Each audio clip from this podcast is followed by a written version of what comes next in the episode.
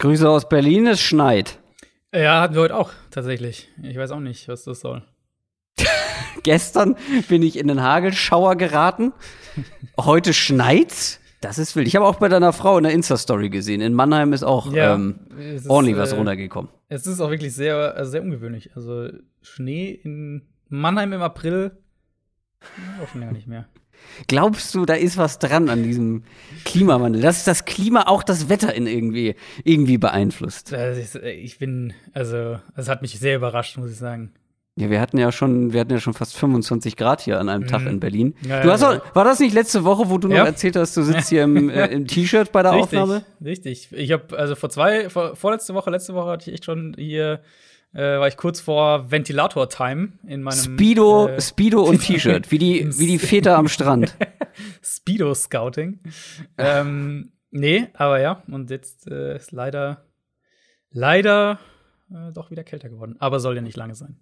Ja, hoffentlich.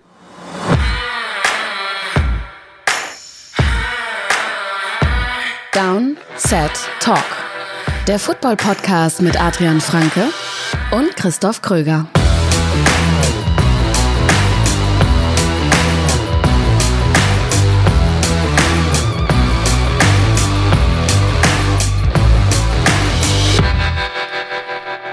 Folge 160. Herzlich willkommen zu einer neuen Folge Downset Talk, der offizielle NFL-Podcast von The Zone und Box mit mir, Christoph Kröger und Adrian Franke.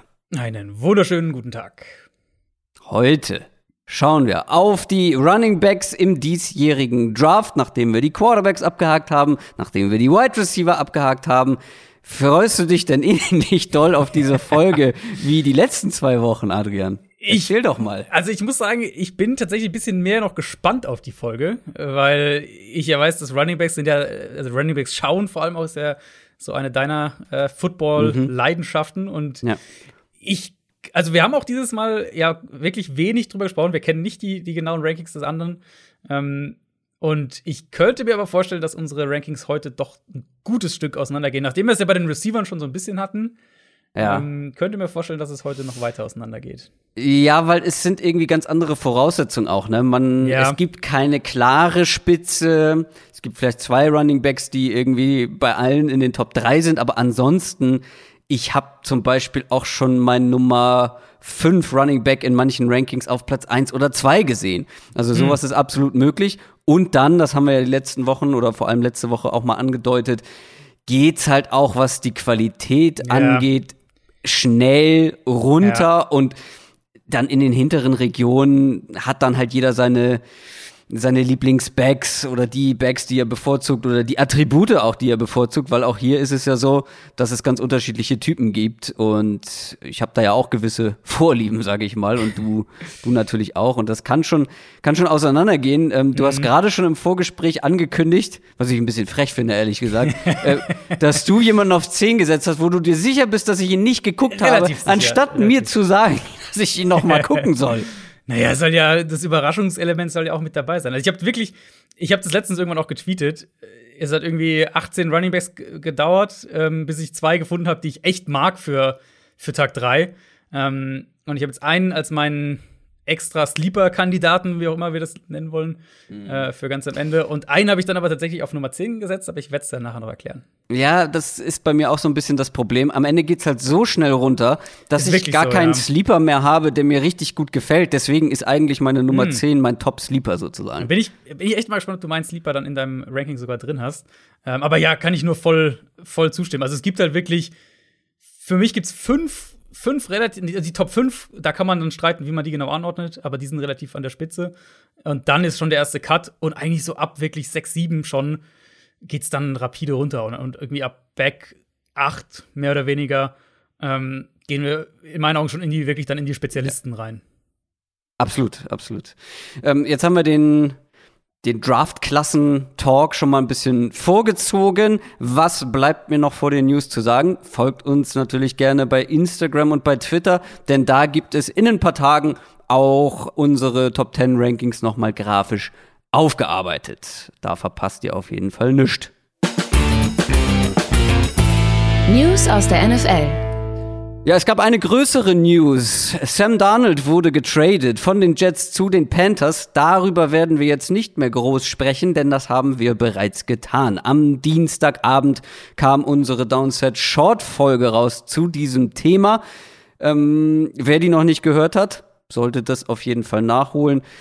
Äh, vielleicht nur ganz kurz nochmal den Preis, damit alle das auf dem Zettel haben. Selbst die, für die es nicht wirklich relevant ist. äh, Sechstrunden-Pick dieses Jahr und dann ein Zweit- und Viertrunden-Pick nächstes Jahr. Und wir haben äh, im, im Downset-Short haben wir über alle über den Preis gesprochen, über die beiden Perspektiven, über Donald auch, was er ist. Also ähm, falls insbesondere natürlich, falls ihr Panthers-Fans seid, aber auch ähm, wenn ihr sonst was zu dem Trade wissen wollt, da haben wir extra, äh, ja, ich weiß gar nicht, 20 Minuten oder so, glaube ich, haben wir extra mhm. nur zu diesem Thema gesprochen. Ja, weil die Beurteilung des Trades mhm. auseinandergeht, sage ich mal. Mhm. Auch darüber haben wir gesprochen. Ähm, aber das war nicht das Einzige, was diese Woche passiert ist. Schauen wir mal zu den Seahawks. Die haben mit einem ihrer besten Spieler verlängert, nämlich Wide Receiver Tyler Lockett. Äh, genau, kam mir so fast so ein bisschen, ähm, ich hätte es fast verpasst, ehrlich gesagt, die News, die war so ein bisschen so, oh ja, das haben wir übrigens auch gemacht. Äh, sind aber tatsächlich vier Jahre, knapp 70 Millionen, 37 garantiert. Was die genaue Struktur angeht, habe ich noch nichts gesehen. Ich glaube, das ist auch nicht raus bisher. Aber ich vermute mal, dass die Seahawks mindestens drei Jahre dann auch wirklich an ihn gebunden sind, so von den Zahlen her. Äh, Tyler Lockett wäre ansonsten in sein letztes Vertragsjahr gegangen in der kommenden Saison. Ja, ist für mich so ein perfekter Nummer 2 Receiver, der verlässliche Routes läuft, der nach dem Catch eine Waffe sein kann, der auch vertikal natürlich gewinnt. Das haben wir oft genug gesehen. Touchdown-Maschine ist und er hat eine gewisse Inkonstanz in seinem Spiel. Deswegen brauchst du, glaube ich, auch so einen zweiten dominanten Receiver daneben. Den hat Seattle ja mit DK mhm. Metcalf. Mhm. Und die Chemie zwischen Lockett und Russell Wilson, ja. die ist ja nicht, also das kann man ja nicht von der Hand weisen. Und da finde ich den Deal auch sozusagen dann quasi fair, rein von dem, was wir bisher wissen, mit den Garantien, durchschnittliches Jahresgehalt. Da reden wir so grob von Wide Receiver Vertrag 8 bis 12 ungefähr. Und ich würde jetzt, Lockett wäre jetzt nicht mein Wide Receiver 8 bis 12 wahrscheinlich, ein kleines Stückchen dahinter, aber muss man ja immer bedenken, dass einen kleinen Bump gibt es ja immer, wenn der Spieler gerade seinen Vertrag verlängert hat. Also finde ich von der Range her dann auch voll in Ordnung. Ja, und vor allem finde ich, hat er auch schon gezeigt, dass er aber in diesen Bereich in, oder zu diesen Spielern gehören kann, wenn es mhm, ja. richtig gut läuft. Ne? Also wir haben ja diesen Stretch gehabt. Eigentlich die letzten zwei Jahre gab es immer mal so einen Stretch, wo die beiden einfach hervorragend harmonieren und alles mhm. zusammenpasst. Und dann sieht er halt schon aus wie ein Receiver, der auf jeden Fall so eine Bezahlung verdient hat. Ja. Äh, kommen wir von einem aktuellen Seahawks-Spieler zu einem, der es mal war. Quinton Dunbar, Cornerback. Der geht zu den Lions. Genau, äh, ein Jahr. Äh, die genauen Details da sind noch offen. Also teuer wird er nicht sein, schätze ich mal. Der hatte ja 2019 diese wirklich gute Saison in Washington dann nach Seattle gekommen und diese Saison war halt dann letztlich ein kompletter Reinfall für ihn. Da hatten wir echt, da waren wir eigentlich echt optimistisch, dass das ein ganz gutes ja. Cornerback-Duo werden könnte. Jetzt sind sie beide weg, Griffin und Dunbar. Ähm, ja, hat auch natürlich viele Spiele, zehn Spiele hat er verpasst, letztlich dann vergangene Saison Dunbar. Ist dann jetzt ein Prove-It-Deal in, in Detroit, um zu zeigen, dass er an diese 2019er Saison nochmal anknüpfen kann. Und ähm, wer weiß, ich meine, mit, mit, mit Okuda und Dunbar haben sie auf jeden Fall eine, eine, ein ordentliches Upside auf Cornerback. Ja, und bei den Seahawks auf Cornerback, klar, man hat da auch was getan, aber das ist ein bisschen dünn, oder aktuell? Ja, also Seattle, muss ich sagen, bin ich auch mal wirklich sehr auf die äh, Draft-Strategie gespannt, weil viele Picks haben sie ja nicht und das ist noch, äh, das ist noch nett gesagt. Ich glaube, sie haben drei oder vier insgesamt, die Seahawks in dem, in dem Draft. Ähm, ja, wird spannend sein zu sehen, wie genau sie den Kader zusammenbauen und was sie priorisieren weil von den Baustellen her ist es halt doch noch einiges. Also ich bin immer noch nicht ganz sicher, wie das, wie der Pass Rush zusammen funktionieren soll. Da haben mhm. sie ja zumindest Leute, also ähm, ihre Leute dann gehalten bzw. zurückgeholt zum Teil. Aber Offensive Line ist natürlich immer noch ein Thema. Wide Receiver 3 ist immer noch ein Thema. Ähm, Tight End muss eigentlich auch ein Thema sein. Also ja, äh, das ist noch, das, da ist glaube ich noch einiges an, an offenen Baustellen und die werden sie auch nicht alle im Draft schließen können. Aber es gäbe ja auch noch ein paar Cornerbacks, die frei verfügbar mhm. sind. Gibt's noch einige, ja. Dunbar ist jetzt ein ganz gutes Beispiel dafür, wie du jetzt wirklich noch Löcher in deinem Kader stopfen kannst, ohne irgendwie verrückte Moves zu machen und dadurch dir Flexibilität eben im Draft auch zu geben. Ähm, das hatten wir letzte, letzte Woche schon mit Sammy Watkins nach Baltimore und Malcolm Butler nach Arizona. Und gerade eben bei den Cornerbacks gibt es echt noch Optionen. Einfach nur mal schauen, so die Top-Namen: Casey Hayward, Richard Sherman, Josh Norman, Bashot Breland, ähm, Brian Poole für den Slot. Also da gibt es noch wirklich viele Optionen. Und ich könnte mir vorstellen, dass die alle dann rund um den Draft relativ bald ähm, noch irgendwo verpflichtet werden, damit Teams halt nicht in den Draft gehen und irgendwie einen Starting Cornerback direkt finden müssen. Ja, und viel mehr ist eigentlich nicht passiert diese Woche. Wir sind schon durch mit unseren News, weil wir eben eine Downside Short Folge gemacht haben zum Quarterback Trade, zum Sam Darnold Trade. Das heißt, wir können jetzt schon zu den Running Backs kommen. Der NFL Draft. Keine elf Minuten rum und wir sind schon im Hauptteil, im Hauptprogramm der heutigen Folge angekommen. Wir haben jetzt schon über die Draft, über die Running Back Klasse für den Draft im Allgemeinen gesprochen. Ich glaube, da müssen wir nichts weiter hinzufügen. Zum Ablauf wie immer, wie ihr das schon aus den letzten beiden Wochen gewohnt seid, wir gehen durch unsere Top 10 und werden hinten raus vielleicht noch über den ein oder anderen Namen mehr sprechen. Ich habe mir schon wieder nichts zu schreiben parat gelegt, Adrian. Das kann doch nicht sein. Die dritte Woche in Folge. Warte mal, ich schreibe hier, was ist das, eine Rechnung? Ja, kann man. Schreibe ich auf die Rückseite. Also dein Scouting Report ist auf jeden Fall nicht coachbar, lernt nicht aus seinen Fehlern. das ist absolut richtig. ähm, möchtest du anfangen? Weil wir haben ja jetzt gerade schon, oder du hast ja jetzt schon ganz groß angekündigt, sogar auch schon bei Twitter angekündigt, dass mich deine Top 10 überraschen wird. Wollen wir die gleich mal gleich mal angehen, diese, diese sagenumwobene Top 10? Können wir gerne mal. Ich, also, ihr könnt gerne Feedback geben. Ich, wir haben ja auch echt Hörer, die richtig tief auch mit dabei sind und, und selbst sich zig äh, Spiele anschauen. Insofern bin ich echt gespannt, wie viele ihn gesehen haben, wie viele ihn überhaupt auf dem, auf dem Schirm ähm, haben. Also, wer uns schon länger hört, der kennt ja auch generell, also meinen Blick auf die Position generell, aber auch, dass meine Running Back Rankings gerade so Richtung Draft ein bisschen anders sein können, zumindest zum Teil, weil ich lege halt, ich lege halt einerseits höheren Wert auf die Möglichkeiten im Passspiel, was er als Receiver kann, und dann aber eben auch darauf, was er kreieren kann. Also das kann natürlich, das kann Quickness sein, Agilität, das kann äh, aber auch, das kann auch Power sein, es kann aber auch High-End Speed sein. Also wenn ja, Back irgendwie wirklich ein Big Play aus jeder Gap machen kann. Also der zweite Punkt sollte aber für alle eigentlich relevant sein. Also ich finde, das ist ja daran unterscheiden sich ja Running Backs eigentlich auch, wie viel können mhm. sie auf eigene Faust kreieren, dass die alle einigermaßen durch ein Gap laufen können ähm, und vielleicht noch den ein oder anderen Kontakt ausweichen oder durchbrechen können. Das sollte man schon erwarten. Aber wie viel sie dann letztendlich auch aus schlechten genau. Situationen genau. kreieren können, auf genau. welche Art und Weise auch immer, das finde ich ist eigentlich das Wichtigste, wenn man, wenn man sich Running Backs anguckt. Ja, genau. Und aber das, ich glaube, ich gewichte zum Teil diese Sachen höher als andere. Du ja auch manchmal. Ähm, ich hatte ja und ich meine ja du auch sowohl JJ Taylor als auch Ino Benjamin letztes Jahr Deutlich also, höher als der Konsens im GG, Vergleich? Äh, GG, sag ich schon. Äh, JJ Taylor, ähm, da warst du, glaube ich, ein Stück höher, aber Ino Benjamin, da waren wir beide große mhm. Fans. Hoffentlich bereuen wir das nicht und wir sehen ihn auch noch mal irgendwann in der NFL. Ja, ja gut. Aber ja, ja, klar, also, auf jeden Fall. Und ich meine, also ein Problem halt auch bei Ino Benjamin war ja, warum hat er gar nicht, also er war ja eigentlich quasi nie im, im Kader für die Cardinals, ähm, weil er kein Special Team spielt. Das ist so ein bisschen dann das Problem und auch vielleicht so ein bisschen eine Lektion, die ich da gelernt habe. Eben ein Back, der zwar super viel kreieren kann, aber halt noch vielleicht nicht gleich ein Starter ist und kein Special Team spielt, der hat es halt schwer, einfach aufs Feld zu kommen. Mhm. Ähm, und das war dann auch Teil tatsächlich meines Gedankengangs jetzt für meinen Running Back ähm, 10 dieses Jahr, weil es gibt einfach, ich finde, es gibt sehr viele Backs, die du, glaube ich, an Tag 3 nehmen kannst, auch dieses Jahr wieder, und die im richtigen Scheme funktionieren, ohne da jetzt irgendwie zu weit vorauszugreifen, weil ich weiß jetzt ja nicht, wo du die hast. Aber so ein Jared Patterson und ein Chuba Hubbard, Ramondre Stevenson, diese Kategorie Back, die kannst du ins richtige Scheme packen und die funktionieren. Das ist soweit erstmal okay.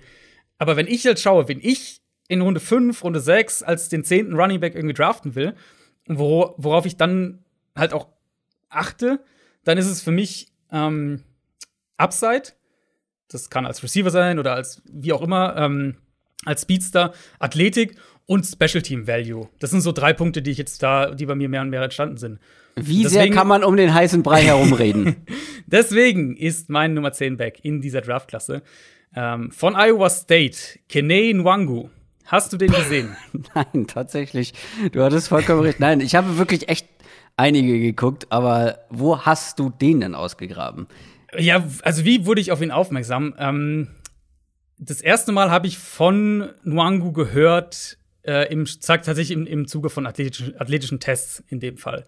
Ähm, der hat, wenn wir nach diesen RAS-Werten gehen, diesen, diesen äh, vergleichenden Athletikwerten gewissermaßen, wo die ganzen Tests, Combine, Pro Day, wie auch immer, ähm, verglichen werden, dann ist er da an der Spitze der Running Back-Klasse dieses Jahr.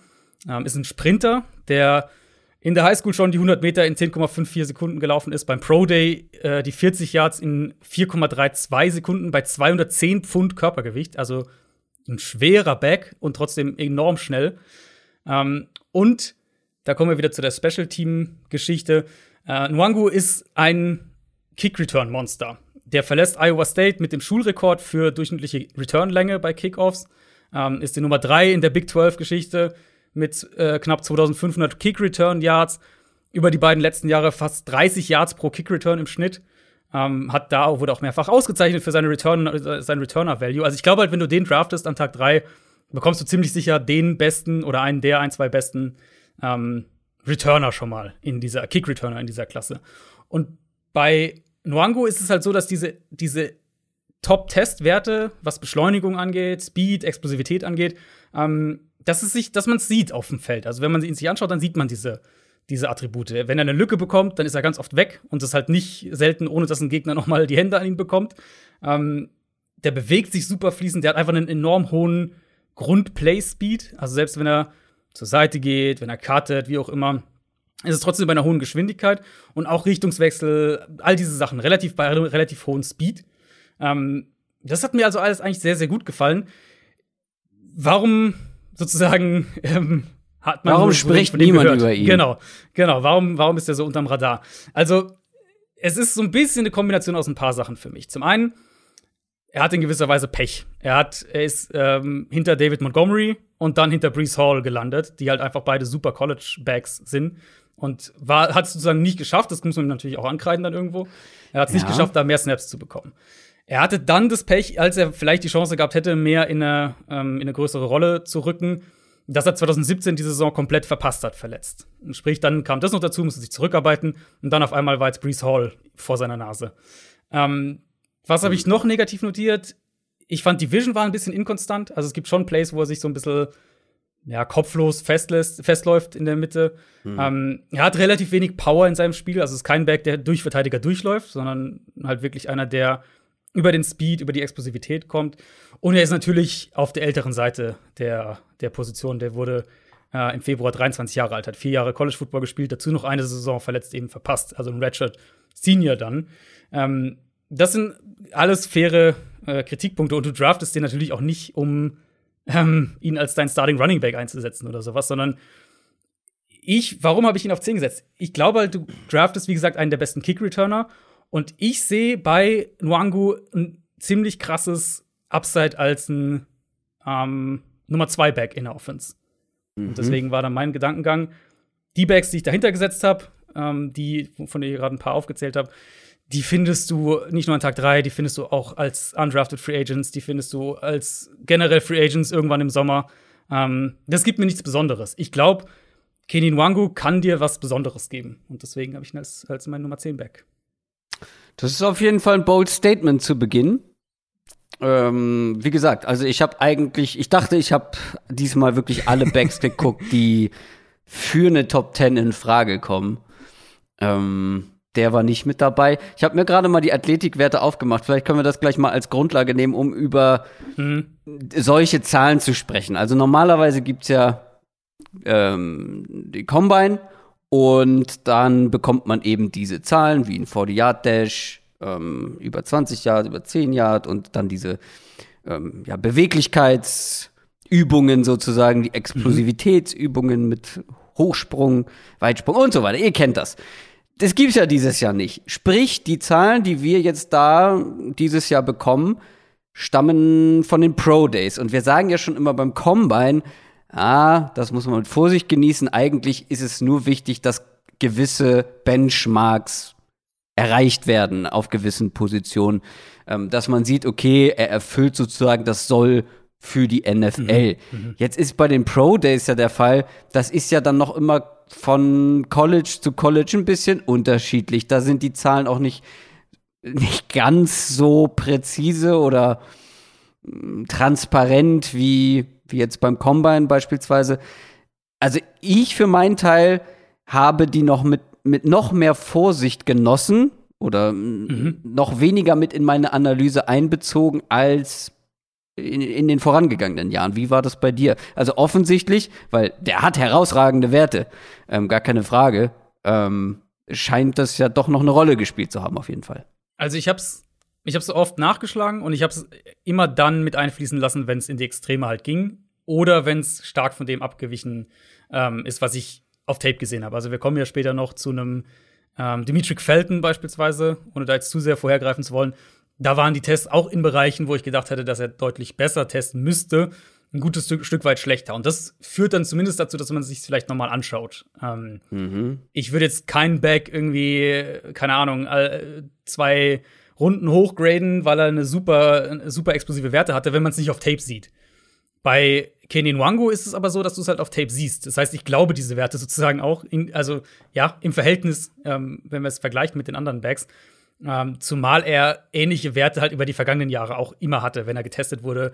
Wie gesagt, mhm. Sprinter gewesen in der Highschool, hat da auch Titel gewonnen, über 100 Meter und so. Also diese Werte kommen jetzt nicht aus dem Nichts bei ihm. Ähm, deswegen für den Vergleich finde ich es nach wie vor wertvoll. Mit ein bisschen Vorsicht genießen, zumindest gerade was den Vergleich mit anderen Draftklassen angeht, ist vielleicht ein ganz guter, eine ganz gute Herangehensweise. Der hat nicht heute äh, irgendein Spieler getwittert, das ist schon komisch, dass wir die schnellste Draftklasse aller Zeiten erleben.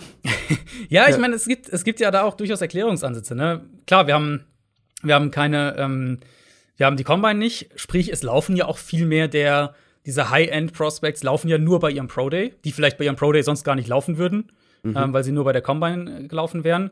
Ähm, und wenn halt Spieler nur bei der Combine, äh, nur beim Pro Day laufen, dann hast du das Ganze drumherum nicht. Also du hast halt nicht diesen Punkt, dass der morgens früh irgendwie um fünf aufstehen muss und dann noch Drogentest hat und dann noch zig Untersuchungen und dann irgendwann läuft er seine 40 Yards, sondern der geht halt zu seinem College, das er kennt, auf das Feld, das er kennt und sprintet halt seine 40 Yards oder was auch immer. Ähm, also der Prozess ist halt, glaube ich, auch wesentlich mhm. freundlicher dafür, um gute Zahlen abzuliefern.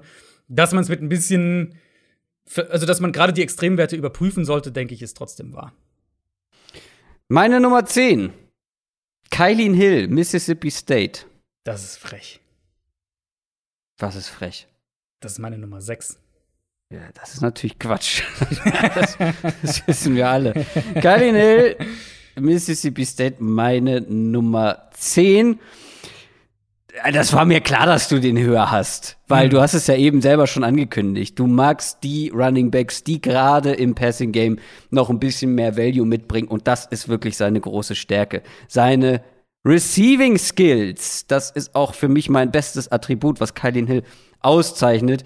Ähm, der hat als Slot Receiver Snaps gesehen, ist auch vertikale Routes gelaufen. Dazu, und das ist für einen, für einen Running Back, der dann vor allem auch in Passing Downs auf dem Feld stehen soll. In Pass Protection hatte er gute Ansätze. Das ist insgesamt ein super spannender Spieler, aber wie ich finde, eine komplette Wildcard.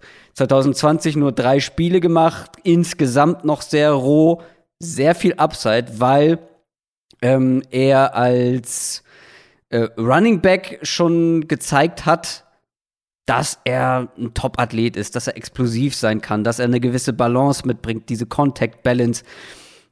Aber vor allem eben als Receiving Back haben wir schon sehr viel gesehen und auch da hat er noch Entwicklungspotenzial. Ob er als reiner Runner in der NFL mithalten kann, da habe ich so ein paar Fragezeichen. Er läuft sehr aufrecht, ist jetzt mhm was die Vision angeht, ja, da würde ich einige Backs bevorzugen, läuft, läuft häufiger mal echt blind, kennt auch nur einen Gang. Das, glaube ich, sage ich heute noch häufiger. Das bedeutet, ich mag lieber Backs, die mit ihrem Tempo spielen können, die das Tempo variieren können. Aber es gibt halt nun mal Backs, die halt wirklich, die kriegen den Ball und drücken aufs Gaspedal und dann mal gucken, was passiert so ungefähr. Und wie gesagt, drei Spiele gemacht dieses Jahr, ähm, hatte eine Sperre es gab wohl einen Locker-Room-Accident. Ähm, Habe ich jetzt nicht genauer nachgeforscht, was da exakt passiert ist und hat danach dann den Rest der Saison ausgesetzt. Ist auch gar nicht bekannt, glaube ich. Also ich meine, das wäre auch so, das wäre so ein bisschen eine Frage, äh, oder es war so eine Frage in dem ganzen Draft-Prozess. Man weiß nicht genau, was da passiert ist und deswegen war es mhm. so ein mhm. bisschen, hm, okay, war das jetzt irgendwie, war der jetzt einfach nur angepisst und dann hat er gesagt, nö, dann spiele ich jetzt nicht mehr oder war das schlimmer? Das, das, mhm. ich glaube, es ist nicht so ganz, es ist gar nicht so wirklich bekannt. Also auch was das angeht, eine ne, ne Wildcard. Ein paar Fragezeichen zumindest mit dabei. Wie gesagt, als, als Receiving Back, glaube ich, hat der echt jede Menge Potenzial, aber mir fehlen dann schon, um ihn in einem reinen Running Back Ranking weiter höher zu ranken, ähm, fehlen da echt so ein paar klassische Runner-Skills einfach noch. Sehr roh, sehr interessant, aber auch noch viele Fragezeichen für mich. Wo ich dir voll zustimme, ist dieses, was du, glaube ich, als äh als Vision und, und, und da Defizite ähm, ausgemacht hast. Ich habe so ein mhm. bisschen geschrieben, dass er sich teilweise zu sehr auf seine, vielleicht auf seine Instinkte, vielleicht auf seine Athletik verlässt als Runner. Also in jedem Fall sind es immer wieder Runs, bei denen er halt die Augen runternimmt und ja. in den Kontakt reinrennt. Keine Frage. Ähm, und das führt halt so in der Summe mit Vision, Reads, was auch immer dann die genaue Ursache ist, wahrscheinlich von allem ein bisschen was, mhm. führt bei Kylan Hill halt zu so einer Art wildem Stil, habe ich es mir aufgeschrieben, als Runner. Ähm, der wird in der NFL noch lernen müssen, besser oder konstanter vor allem innerhalb der Playstruktur zu arbeiten. Aber davon abgesehen habe ich ihn, glaube ich, als Runner einfach auch noch mal deutlich besser wahrgenommen als du. Weil mhm. ich fand, dass der zum einen extrem gut beschleunigt, der nimmt ganz schnell Tempo auf und, und ist mhm. dann halt auch in seinen Richtungswechseln explosiv, aber auch nach dem Catch. Ähm, ich fand halt, das, deswegen fand ich so komisch irgendwie, weil er hat auf der einen Seite eben diese Snaps, wo er die, gefühlt nichts liest und einfach in den ersten Verteidiger reinrennt. Und dann habe ich bei Hill aber eben auch immer wieder Snaps gesehen, wo du siehst, er geht auf die Line zu, dann täuscht er hinter der Line noch eine Bewegung oder beziehungsweise vor der Line noch eine Bewegung auf die einen Seite an, schickt den Linebacker zwei Schritte rüber und explodiert dann über die Mitte, um so halt Big Plays zu kreieren. Ähm, also ja, ich weiß nicht genau, was da so ein bisschen bei ihm der, der Grund ist, aber das ist auf jeden Fall super inkonstant noch in der Hinsicht. Ja, genau. Deswegen meinte ich auch, du, also man kann erahnen, dass da noch Potenzial als Runner auch mhm. vorhanden ist. Aber es ist halt noch sehr roh. Das ist das, was genau. ich meinte. Ich bin mir halt noch nicht sicher, wie er das dann in der NFL auch abrufen kann. Gerade das, wenn er blind in Gegner reinläuft, da kannst du auf College-Ebene vielleicht auch noch mal jemanden umtrucken oder mit einer guten Contact Balance mhm. dann auf den Beinen bleiben. In der NFL geht es halt dann nicht mehr so einfach. Genau, das ist auf jeden Fall auch fair und da muss er auch dran arbeiten. Deswegen ähm, würde ich ihn jetzt auch nicht irgendwie als in die, in die Spitzengruppe dazu setzen, aber er ist für mich halt der erste Running Back dann, den ich nach dieser Spitzengruppe gesetzt habe. Ähm, okay, krass. Weil ich finde, also ich finde halt, Kylan Hill ist einmal das, also wie gesagt, Beschleunigung, aber er ist halt auch agil, er ist super shifty so auf engem Raum. Ähm, die Cuts sind mit einem guten Speed. Er hat eine ganz gute Contact Balance gezeigt. Und dann eben, du hast es mit dem Receiving angesprochen. Ich glaube, da kann man vielleicht auch ein bisschen, bisschen mehr noch dazu sagen, weil ähm, rein für den Kontext, also Mississippi State Letztes Jahr ist er zur Air Raid übergegangen unter Mike Leach. Mike Leach kam als neuer Head Coach, ähm, hat seine Air Raid Offense mitgebracht. Und dadurch wurde er viel, viel mehr ins Passspiel eben eingebunden dann. Ähm, mhm. Und das hat ihm ja sozusagen, selbst obwohl es ja nur ein paar Spiele waren, hat das ja wirklich angedeutet, was er als Receiver kann. Das waren halt ähm, richtig viele wirklich starke Catches weg vom Körper, auch Downfield. Schaut euch den Touchdown gegen, ich glaube, es war Louisiana Tech an, ähm, wo er wirklich den Ball tief in der Ecke der Endzone fängt. Mhm. Scheint wirklich, wirklich gute Hände zu haben, gute Koordination am, am Catchpoint. Und ich fand eben bei Kylan Hill überträgt sich diese Explosivität auch aufs Route Running. Also, dass er explosiv, aber trotzdem kontrollierte ähm, Routes läuft. Und ja, deswegen für mich einer, ich stimme dir zu bei dem Negativen, was du zum, zu, seinem, zu seinen Runner-Qualitäten gesagt hast. Aber das wäre für mich der Back, wenn die, wenn meine Top 5 sozusagen, und ich könnte mir vorstellen, dass unsere zumindest die Top 5 von den Namen her recht ähnlich sind, ähm, wenn die weg sind, wäre das tatsächlich der erste Back, den ich haben würde, der, glaube ich, auch am meisten Upside mitbringt, um ein kompletter Running Back zu werden. Nach der mm. Top 5 in diesem Draft. Okay, da gehen wir wirklich ein gutes Stück auseinander, weil ich habe noch mm. ein komplettes Tier zwischen meiner ähm, bei mir ist es eher so eine Top 6 und das, was danach kommt. Okay, nee, bei mir ist er, äh, also ich habe ja immer eine Rundengrade, bei mir ist Kylan Hill Running Back 6 mit einer Viertrunden-Grade. Okay, dann habe ich, weil ich bin auch bei einer späten vierten, frühen fünften Runde bei ihm. Bist du bei den Receiver, äh, war ich bei den Receivern zu gnädig und du bei den Runningbacks zu gnädig wahrscheinlich? Wahrscheinlich. ähm, das kann, es ist offensichtlich so. Ähm, also, Kylin Hill, meine Nummer 10, deine Nummer 6. Wer ist deine Nummer 9? Meine Nummer 9 ist Dimitri Felton von mhm. UCLA. Ähm, ja, den habe ich einen Ticken höher, den habe ich auf 7. Äh, gut, dann mache ich das Negative wieder zuerst. Aber er mhm. hat sich ja ganz gut so etabliert. Also, ich finde halt, du siehst bei bei Felton ganz krass, dass der noch nicht viel Running Back Erfahrung hat, was er ja auch ja. nicht hat. Ähm, ja. Der läuft super aufrecht, was ihm halt wirklich kaum was durch Kontakt gibt, wird auch wirklich häufig vom ersten ähm, direkten Impact ja. gestoppt, keine Kompaktheit als Runner. Ähm, die Vision bei ihm sind echt noch problematisch und ich fand, als Runner hat er vor allem mal halt davon gelebt, ähm, dass er auf engem Raum kreieren konnte. Keiner, der das Feld schon gut sieht als Runner, läuft sich da eben häufiger fest, ist aber halt auch kein Speedster. Also es ist nicht so, dass der, wenn er mal eine Gap hat, dann explodiert er oder sowas. Das ist halt auch nicht so wirklich seine mhm, Stärke. Mhm. Ich fand Linebacker zerstört er mit seinen Routes. Also wenn er Routes läuft im, im Passspiel, du wirst ja sicher gleich mehr dann auf der positiven Seite zum Passspiel sagen. Linebacker hat er wirklich teilweise auseinandergenommen. Aber dann an Safeties ist er doch auch wieder häufiger hängen geblieben. Ähm, und er war übrigens so einer, ähm, Dimitri Felton, wo die Pro-Day-Zahlen, gerade auch in puncto Agilität, doch überraschend schlecht waren. Also, dass ja. er kein Speedster ist, wie gesagt, das sieht man. Das haben auch die Tests bestätigt. Aber auch die Agilitätstests waren äh, bei Felton nicht gut. Er ist halt für mich an dem Punkt jetzt aktuell noch mehr Receiver als Running Back. Das Problem ist halt damit, wenn ich ihn als Receiver einstufen würde, dann wäre er ziemlich sicher nicht in meiner Top 20, was die Wide Receiver angeht. Mhm. Und dann rutschst du halt so ein bisschen in diese Gadget-Richtung, wo ich also mich frage, ja, hm, was mache ich damit? Also, weißt du, was ich meine? Wie, wie, mhm, wie setze ich das mhm. ein? Und einen reinen Gadget-Spieler, ähm, ja, deswegen habe ich den dann frühe fünfte Runde bei mir auf dem Board, Dimitri Felton, und ist mein Running Back 9, weil ich einfach noch skeptisch bin, wie du den wirklich effektiv in der Offense einbindest. Ja, ich gehe auch bei allen negativen Punkten total mit. Ich glaube, ich sehe einfach ein bisschen mehr Upside äh, noch bei ihm. Mhm. Weil ich glaube, er hat das Potenzial für so einen hybriden Back, für eine, für eine Third-Down-Waffe, die aber auch im Slot spielen kann. Der ist halt weder ein kompletter Running Back noch ein kompletter Receiver zum jetzigen Zeitpunkt, aber wie ich halt finde, eine sehr spannende Mischung aus beiden. Du hast es schon gesagt, er hat nicht viel Erfahrung, vor allem als Running Back nicht, war, war ja Slot-Receiver vorher. Mhm. Aber das, was ich gesehen habe, war dann einfach vielversprechend, weil er ist ähm, relativ groß, zumindest aus Running Back-Sicht und trotzdem extrem beweglich, zumindest auf Tape. Ich habe dann auch die Zahlen gesehen, aber da vertraue ich dann doch noch eher dem, was ich dann ja. auf dem ja. Spielfeld sehe. Der hat wirklich horizontal vor allem die Gegner reihenweise aussteigen lassen, als Runner jetzt wohlgemerkt. Und wie gesagt, das mit seiner Größe fand ich halt sehr, sehr auffällig. Und dazu, und da kommen wir dann in diesen, in diesen Runner-Bereich mit einer sehr, sehr guten Vision, ähm, gleichzeitig eben diese Beweglichkeit, mit denen er auch die Routes laufen kann wie ein Receiver. Man hat es beim Senior Bowl gesehen. Da war ja vor allem der, der Fokus dieses Jahr auf die 1 gegen 1 Duelle, wenn es um Receiver ging. Und da hat er wirklich ein paar sehr beeindruckende äh, Raps hingelegt. Dazu hat man dann auch gesehen, dass er ganz gute Hände hat. Klar, als ehemaliger mhm. Slot Receiver setzt man das auch so ein bisschen voraus. Aber ich finde dann halt diese Mischung mit der Vision, mit der Beweglichkeit der muss da noch einiges lernen. Ähm, auf jeden Fall, du hast es angesprochen, mit diesem sehr aufrecht Spielen und ähm, kein, keiner, der viele Tackles durchbricht, vor allem auch. Also ich habe es so genannt, horizontal ist er richtig gut, vertikal eher nicht.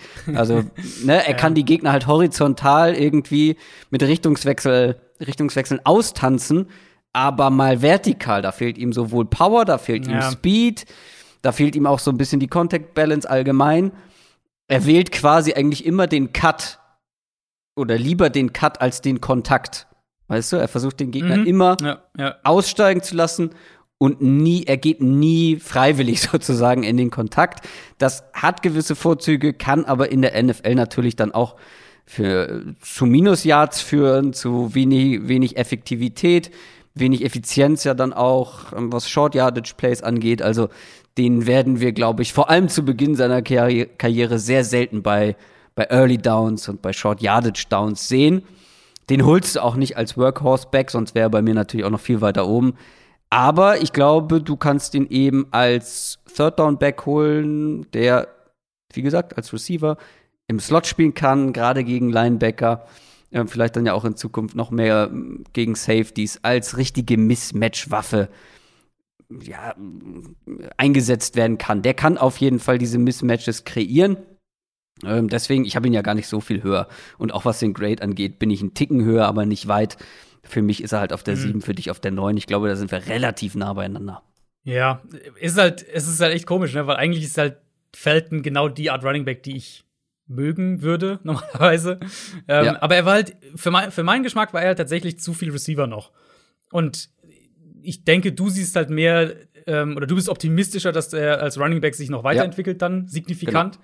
Genau. Ähm, genau. Und dann, dann bin ich voll bei dir. Dann kann er echt so eine, so eine Matchup-Waffe auch werden für mich hat er halt einfach ein klares Ceiling, sowohl als Receiver. Wie gesagt, wenn ich ihn jetzt als Receiver graden würde, wäre er ziemlich sicher nicht in meiner Top 20 gewesen. Mhm. Ähm, und rein von dem, was ich jetzt bisher von ihm gesehen habe und die athletischen Werte, wie gesagt, mit Vorsicht, aber trotzdem zumindest ein bisschen im Hinterkopf und den, Speed und so, das sieht man ja auch auf Tape, ähm, sehe ich halt auch klare Limitierungen als Runner. Deswegen, ich mag den Spielertyp eigentlich, der, der Dimitri Felton werden kann in der NFL auch. Aber ähm, für den Moment ist er halt für mich eher Gadget als äh, Matchup-Waffe. Und da, das hat es für mich dann so ein bisschen runtergeschoben. Dimitri Felton bei dir auf 7, bei mir auf 9. Andersrum. Was habe ich gesagt? Also bei mir auf 9, bei dir auf 7. Das Stimmt. Entschuldigung. ich habe es auch, habe ich es richtig aufgeschrieben? Nein, ich habe es falsch rum aufgeschrieben. Guck, so komme ich durcheinander. Warte, aber wer ist denn jetzt dran? Ich bin dran mit meiner Nummer 9, richtig? Richtig.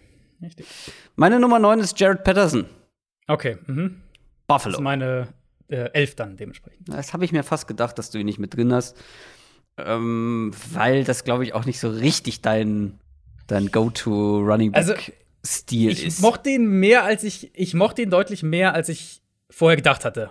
Ich will, ich sage mal nicht zu viel, aber ich mochte ihn tatsächlich mehr, als ich gedacht hatte. Und wenn ich jetzt nicht, wenn ich äh, Kenny Wangu nicht hätte reinnehmen wollen als mein zehnten Back ähm, durch das Gesamtupside, dann wäre Patterson tatsächlich mein Nummer 10 Back gewesen. Jared Patterson ist ein unglaublich beweglicher Shifty Back und ich liebe diese Shifty Backs, die halt dir die Cuts nur so um die Ohren jagen mhm. und kaum einer ist mehr Shifty als Jared Patterson.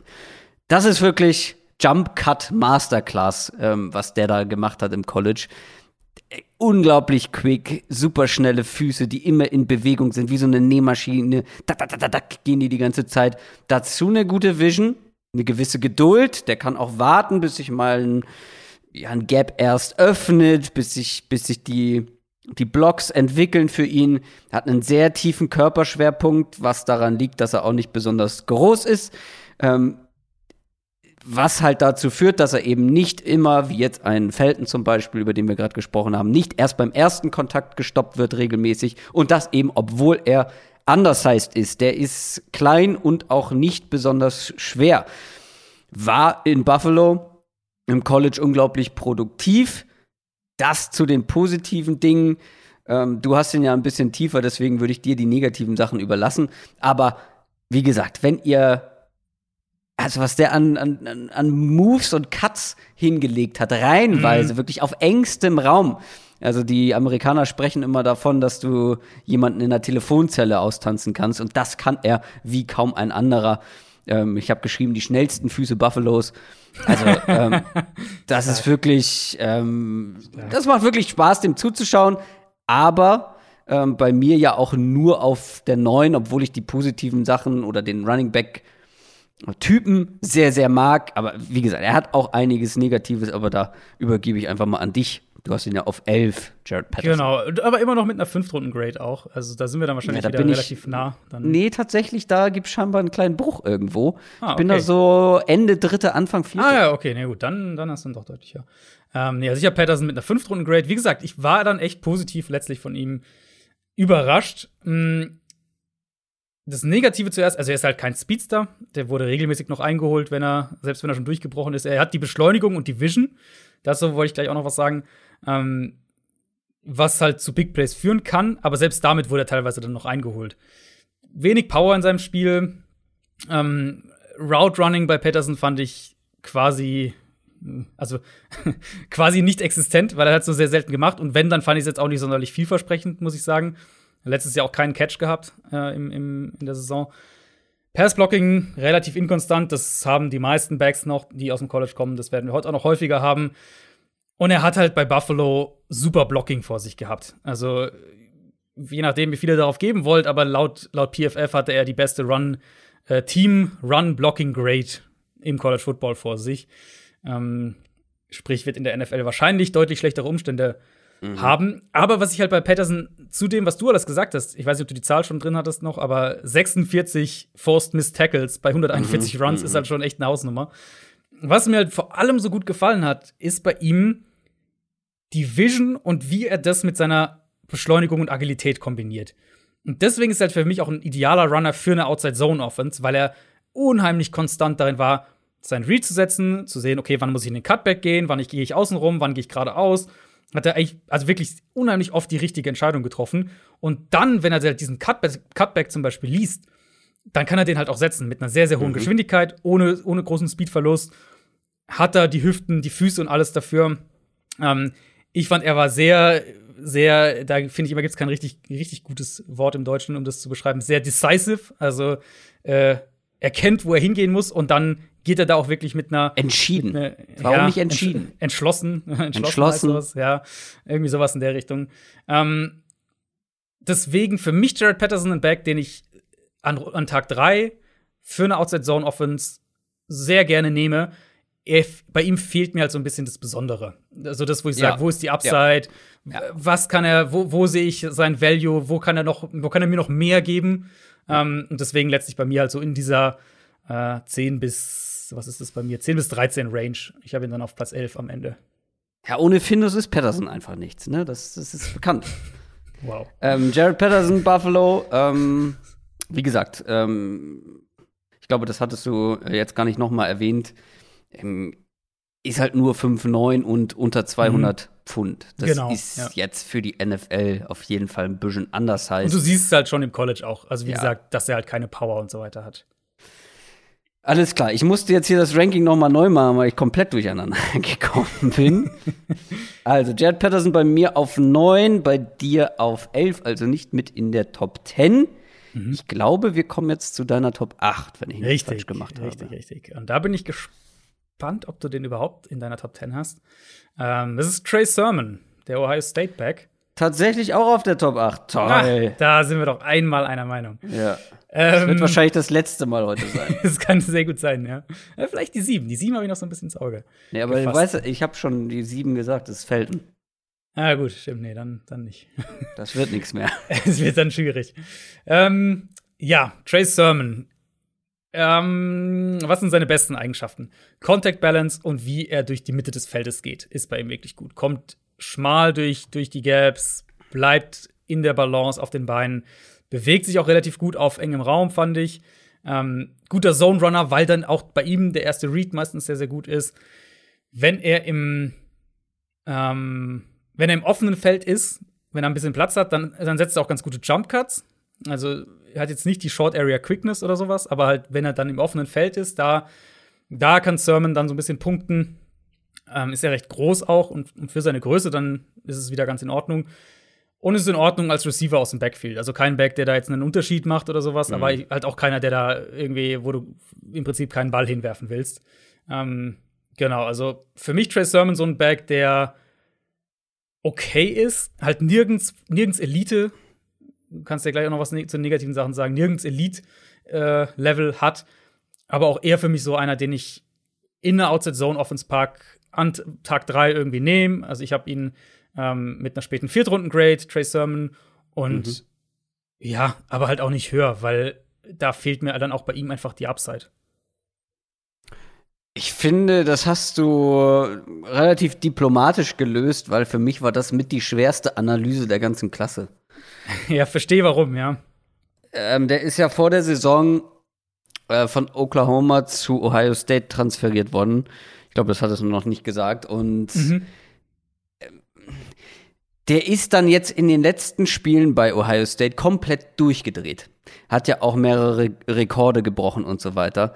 Und trotzdem weiß ich nicht oder bin mir nicht sicher, ob sein Skillset irgendwie, und das hast, hattest du schon so gesagt, was Besonderes in der NFL ist. Oder dass es irgendwie für was Besonderes in der NFL sogar reicht. Mhm. Du hast die positiven Dinge angesprochen, die Vision, dann ist er groß, er bringt die Maße mit und da unterscheidet er sich von einigen, über die wir noch sprechen werden. Ist halt recht beweglich für diese Größe, Größe mhm. schwer zu Boden zu bekommen, wenn er mal läuft. Aber auch er, sehr aufrecht, das ist nicht besonders quick, ja. das ist nicht besonders explosiv. Ähm, und das alles, und da sind wir wieder beim gleichen Problem wie letztes Jahr bei ähm, äh, J.K. Dobbins. Na, ja, und Dobbins war halt deutlich explosiver im Vergleich. Genau.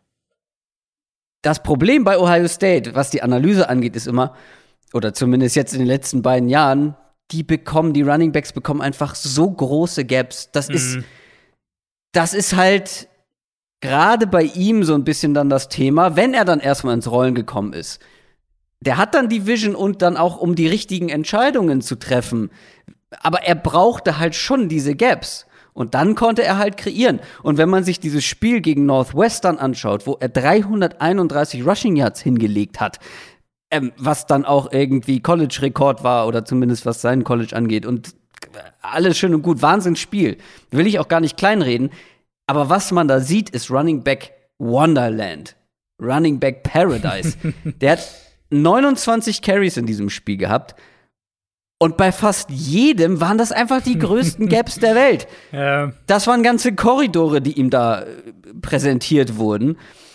Also da teilweise waren es auch gar keine Gaps, sondern es wurde einfach die Defensive Line wurde einfach von der Offensive Line so fünf, sechs, sieben Yards mhm. nach hinten geschoben. Und dann bist du erstmal, also dann hast du fast schon ein neues First Down beim ersten Versuch, ohne überhaupt in die Nähe eines Gegners gekommen zu sein. Aus Running Back Sicht. Mhm. Also da wurde Ewigkeiten in dem Play gar nicht erst berührt. Und das macht dann, finde ich, die Analyse so schwer. Ich glaube nämlich, dass jeder Back aus meiner Top 10 mit diesen Voraussetzungen in diesem Spiel ähnliche ja. Zahlen ja, zumindest ja, aufgelegt hätte. Klar, er hat seine Vorzüge, die hast du auch schon alle genannt. Deswegen, es soll jetzt auch nicht heißen, dass er schlecht ist, auf gar keinen Fall. Sonst wäre er auch nicht in unserer Top 10 mit dabei. Aber ich sehe halt sehr wenig Ceiling und dann halt genau. mit kleineren Gaps, schlechteren Umständen für einen Running Back in der NFL mache ich mir halt Sorgen, dass es dann wirklich für ja für mehr reicht. Ich habe ihn fast eine ganze Runde ähm, über dir, aber ich glaube, das brauchen wir jetzt gar nicht jedes Mal mehr dazu sagen, weil ich scheine die Running Backs eine Runde höher als ich immer, ja. Man muss aber dazu sagen, ich habe keinen einzigen mit einer First Round Grade. Ich habe es ja schon mal angekündigt. Bei mhm. mir ist die komplette zweite Runde voll mit Running Backs. Ja, bei mir ist es dann eher die dritte. Ja, genau. Also da sind wir grundsätzlich, glaube ich, ein bisschen unterschiedlich unterwegs. Aber ja, also für für das Elite-Level reicht es mir dann einfach nicht. Das sehe ich bei ihm nicht. Mhm. Ich finde, da ist auch wirklich dann so der Cut. Und deswegen habe ich halt zum Beispiel auch Kylan Hill ein gutes Stück höher als jetzt Trey Sermon, weil ich halt bei Kylan Hill ein deutliches Ceiling noch sehe. Und bei Trey Sermon, Trey Sermon ist für mich halt so ein bisschen die bessere Version von Jared Patterson, wenn, wenn man so will. Also, du kriegst halt einen guten Zone Runner mit einer guten Vision, ähm, aber halt keinen außergewöhnlichen Back und keinen, der ein High-End-Ceiling hat.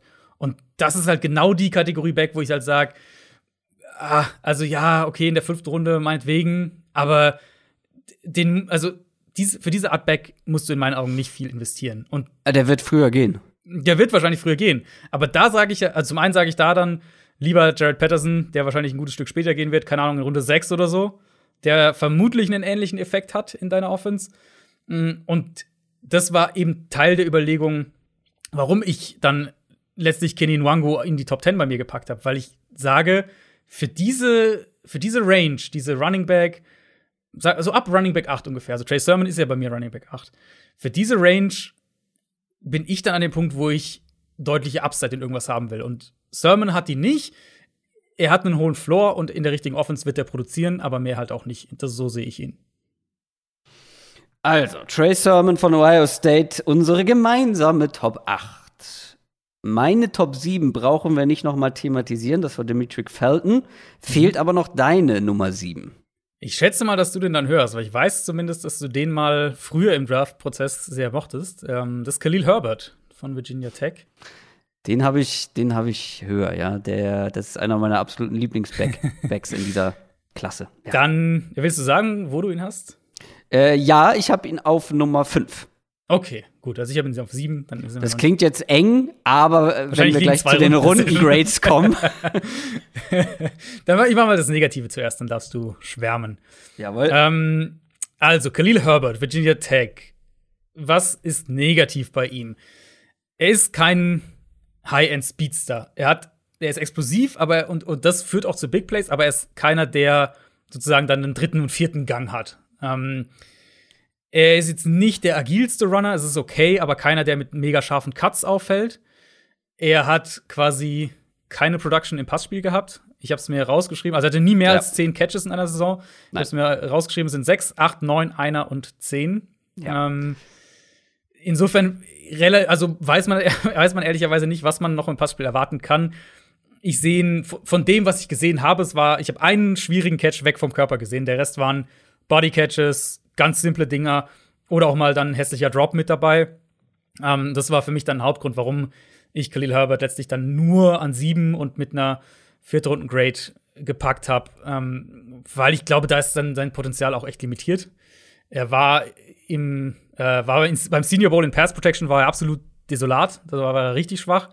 Mhm. Und ich finde, das sieht man teilweise auch auf Tape. Da hat er zwar gute Momente, aber ist halt super inkonstant. Deswegen Ceiling in also ich glaube, ein Ceiling, was die, was die Big Play-Kapazitäten in der NFL angeht, und Ceiling, was, ähm, was seine Qualitäten als Receiver angeht, auf dem nächsten Level. Und das hat ihn für mich, äh, hat Khalil Herbert für mich dann letztlich auf Platz 7 gespült. Und jetzt darfst du das ganze Positive sagen. Ja, eine Sache direkt mal ähm, eingehakt äh, mit der Pass Protection. Also ich habe hier gerade noch einen Tweet offen, wo ich einen Senior Bowl Snap sehe oder ähm, Rap sehe, wo Khalil Herbert einen Ohio State Linebacker äh, ähm, komplett aufhält und sogar zu Boden bringt. Also ich habe, also ich weiß nicht, was du, also ich, ich habe jetzt, ich habe jetzt nicht alle gesehen, gebe ich zu. Yeah. Ähm, aber da bin ich vorhin noch drüber gestolpert, als ich noch mal ein, zwei andere Analysen gelesen habe zu meiner Top 10 oder zu den Spielern in meiner Top 10. Da ist mir das aufgefallen, deswegen äh, bin ich da gerade hängen geblieben. Also ich habe die, ich habe auf jeden Fall hier noch mal die Zahlen auch, ähm, was seine Winrate angeht in äh, im, im äh, in Pass Protection. Ja. Da hat er eine Winrate von, also beim Senior Bowl, jetzt nur, nur, nur die Senior Bowl Zahlen, hat er eine Winrate von 33 Prozent. Das ist halt, ähm, das war, ich glaube, der dritt, dritt, viert schlechteste Wert unter Running Backs. Also ziemlich schwach auf jeden Fall. Hast du Khalil genau Herbert. den richtigen, genau Ja, den wahrscheinlich, wahrscheinlich schon. Äh, Khalil Herbert. Ähm, der hat auf jeden Fall ein paar Fragezeichen, einige von denen hast du schon genannt, aber ich mag den Spielertyp einfach so, so gerne, weil ich glaube, mhm. er ist einer der besten reinen Runner in dieser ganzen Klasse. Ähm, vor allem, ich habe ihn Mr. Cutback Lane getauft. ähm, ich glaube, das ist einer der, einer der Backs mit der besten Vision im Draft. Was man zu ihm sagen muss, der wurde erst, ähm, ich weiß gar nicht, vor der letzten oder vor der vorletzten Saison ähm, nach Virginia Tech transferiert und ist da auch erst so richtig aufgeblüht. Vorher keine große Rolle gespielt, war nicht schlecht vorher, aber ist jetzt wirklich dann noch mal explodiert. Ähm, wie gesagt, herausragende Vision, spielt sehr geduldig, kreiert auch teilweise selber Gaps durch die Art, wie er spielt weiß, wann er welchen Gang braucht, kann mit dem Tempo spielen. Wie ich finde, eine Elite-Balance kann mhm. sich auch Contact durch die Balance vor allem. Contact Balance kann sich durch die kleinsten Gaps schlängeln. Da hilft ihm dann wiederum, ähm, helfen ihm seine Maße, weil er ist kein, kein Top-Athlet. Das ähm, braucht man gar nicht drum rumreden. Und du hast zwar gesagt, er ist nicht besonders schnell, aber ich habe das Gefühl, er ist schneller, als man denkt. Oder so ein bisschen underrated Speed, finde ich, ich. Also ich, ich, ich würde was mir aufgefallen ist eben, ist, dass er diese Contact Balance hat und dann eine gute Beschleunigung. Also ich finde halt, er macht halt auf den ersten, damit macht er halt auf den ersten Schritten, ähm, wenn er durch Kontakt kommt und dann sozusagen in den zweiten Gang schalten kann, da, da macht er halt echt Raum gut. Aber mir fehlt halt so ein bisschen der, wie gesagt, der dritte, vierte Gang, um dann noch mal ähm, hochzuschrauben. Deswegen hat er hat so, er hat so Big Plays kreiert. Ich könnte mir eben vorstellen, dass er in der NFL damit weniger Big Plays bekommen wird, weil er halt dann letztlich doch noch eingeholt wird nach, keine Ahnung, halt 15 Yards oder was auch immer. Ja, das ist auch dann so ein bisschen die Frage bei ihm. Also auch bei ihm muss man das Alter ansprechen, war jetzt fünf Jahre im College, ist auch 23. Das ist natürlich vor allem für einen Running Back nicht optimal. Ich mag ihn einfach sehr, was diesen, was diesen Spielertyp angeht. Allerdings ähm, müsste er, um dann mit seinem Spielstil auch wirklich für NFL-Teams ja eine Art Workhorse-Back zu werden, noch viel mehr im, im Passing-Game vorzuweisen haben. Deswegen ähm, reicht es dann auch nicht für, für die ganz obere Etage. Wie gesagt, für mich einer der besten Runner im Draft. Aber man weiß halt überhaupt nicht, was er so im Passing-Game anstellen kann. Ja. Und das, was man gesehen hat, war jetzt nicht, ja. nicht besonders vielversprechend. Ähm, die Vision ist herausragend und wie er läuft. Aber wie gesagt, einige Fragezeichen bei ihm. Trotzdem einer meiner Lieblingsspieler einfach ähm, jetzt im Draft, weil er eben als Runner wirklich, mhm. wirklich beeindruckend, beeindruckende Sachen machen kann. Verstehe ich voll, wenn man ihn äh, als Runner mag. Also ich habe ja auch bei, bei Herbert als allererstes aufgeschrieben, Power plus Contact Balance plus Beschleunigung. Das führt halt zu Big Plays. Und das macht Ja, und diese Shiftiness, ne? Also. Genau, es ist halt, es ist bei ihm wirklich diese, ähm, ich finde, er ist eigentlich, er ist gar nicht so ein agiler Runner im Sinne von jetzt wie, wen hatten wir jetzt schon, den man da nehmen könnte? Ähm, Felton vielleicht, der ja, wirklich sehr beweglich ist. Die kommen ja noch, die, die, agileren Backs. Also er ist jetzt nicht, finde ich, er ist jetzt kein Alvin Kamara oder sowas, aber er ist halt in dieser Kombination, finde ich, wirkt er schneller, als er eigentlich ist und er, er, wirkt agiler sozusagen, als er eigentlich ist. Und diese Kombination macht ihn halt dann so stark. Und ähm, also ich verstehe voll und ganz, wenn man, wenn man Khalil Herbert als Runner mag. Ich mochte ihn auch sehr als Runner. Bei mir sind es halt dann die Fragezeichen drumherum plus so ein bisschen die Frage, inwieweit sich sein Big Play-Potenzial auch auf die NFL überträgt. Deswegen habe ich ihn ähm, nur als mein Running Back 7 und Khalil Herbert hat eine vierte Runden-Grade bei mir. Ja, da bin ich halt deutlich höher. Bei mir ist es so Übergang, zweite, dritte Runde. Also Anfang dritte ungefähr. Ja, ähm, da, ich fasse mal eben zusammen, weil wir haben jetzt alle unsere ja. ähm, Platz 10 bis 7 bereits genannt. Also Adrians Top 10 bisher äh, ich habe ihn jetzt noch nicht so oft ausgesprochen. Ehrlich gesagt, kein einziges Mal. Auf der Nummer 10, Nwangu. Das ist, glaube ich, einigermaßen in der Nähe. das reicht mir. Nummer 9, Dimitri Felton. Nummer 8, Trey Sermon. Und Nummer 7, Khalil Herbert. Bei mir sieht es folgendermaßen aus: Platz 10, Kylene Hill. Platz 9, Jared Patterson. Platz 8, Trey Sermon. Und Platz 7, die Metric Felton. Und jetzt kommen wir zu meiner Top 6 und das wird dich schockieren, weil ich bin mir zu 100% sicher, dass du ihn deutlich höher hast. Mhm. Wenn ich Glück habe, ist es nur die Nummer 5 bei dir. Äh, bei mir ist es Nummer 6. Michael Carter, North Carolina. Ja, ist meine 5. Sind ah, okay. gar nicht so weit auseinander. Ich hätte gedacht, dass du ihn noch höher hast. Ich hätte es äh, gerne gemacht. Ich hätte ihn gerne noch höher gesetzt, aber. Es ging nicht. Ja, nee, es ging wirklich nicht. Äh, Michael Carter ist pure Fun. Also mhm. das macht einfach Spaß. Das ist wirklich einer äh, wirklich äh, explosiv, Speed, Vision, ähm, die Geduld als Runner, die Beweglichkeit, auch er mit einem enorm tiefen Körperschwerpunkt, auch bei ihm ein mhm. bisschen naturgemäß, weil er relativ klein ist.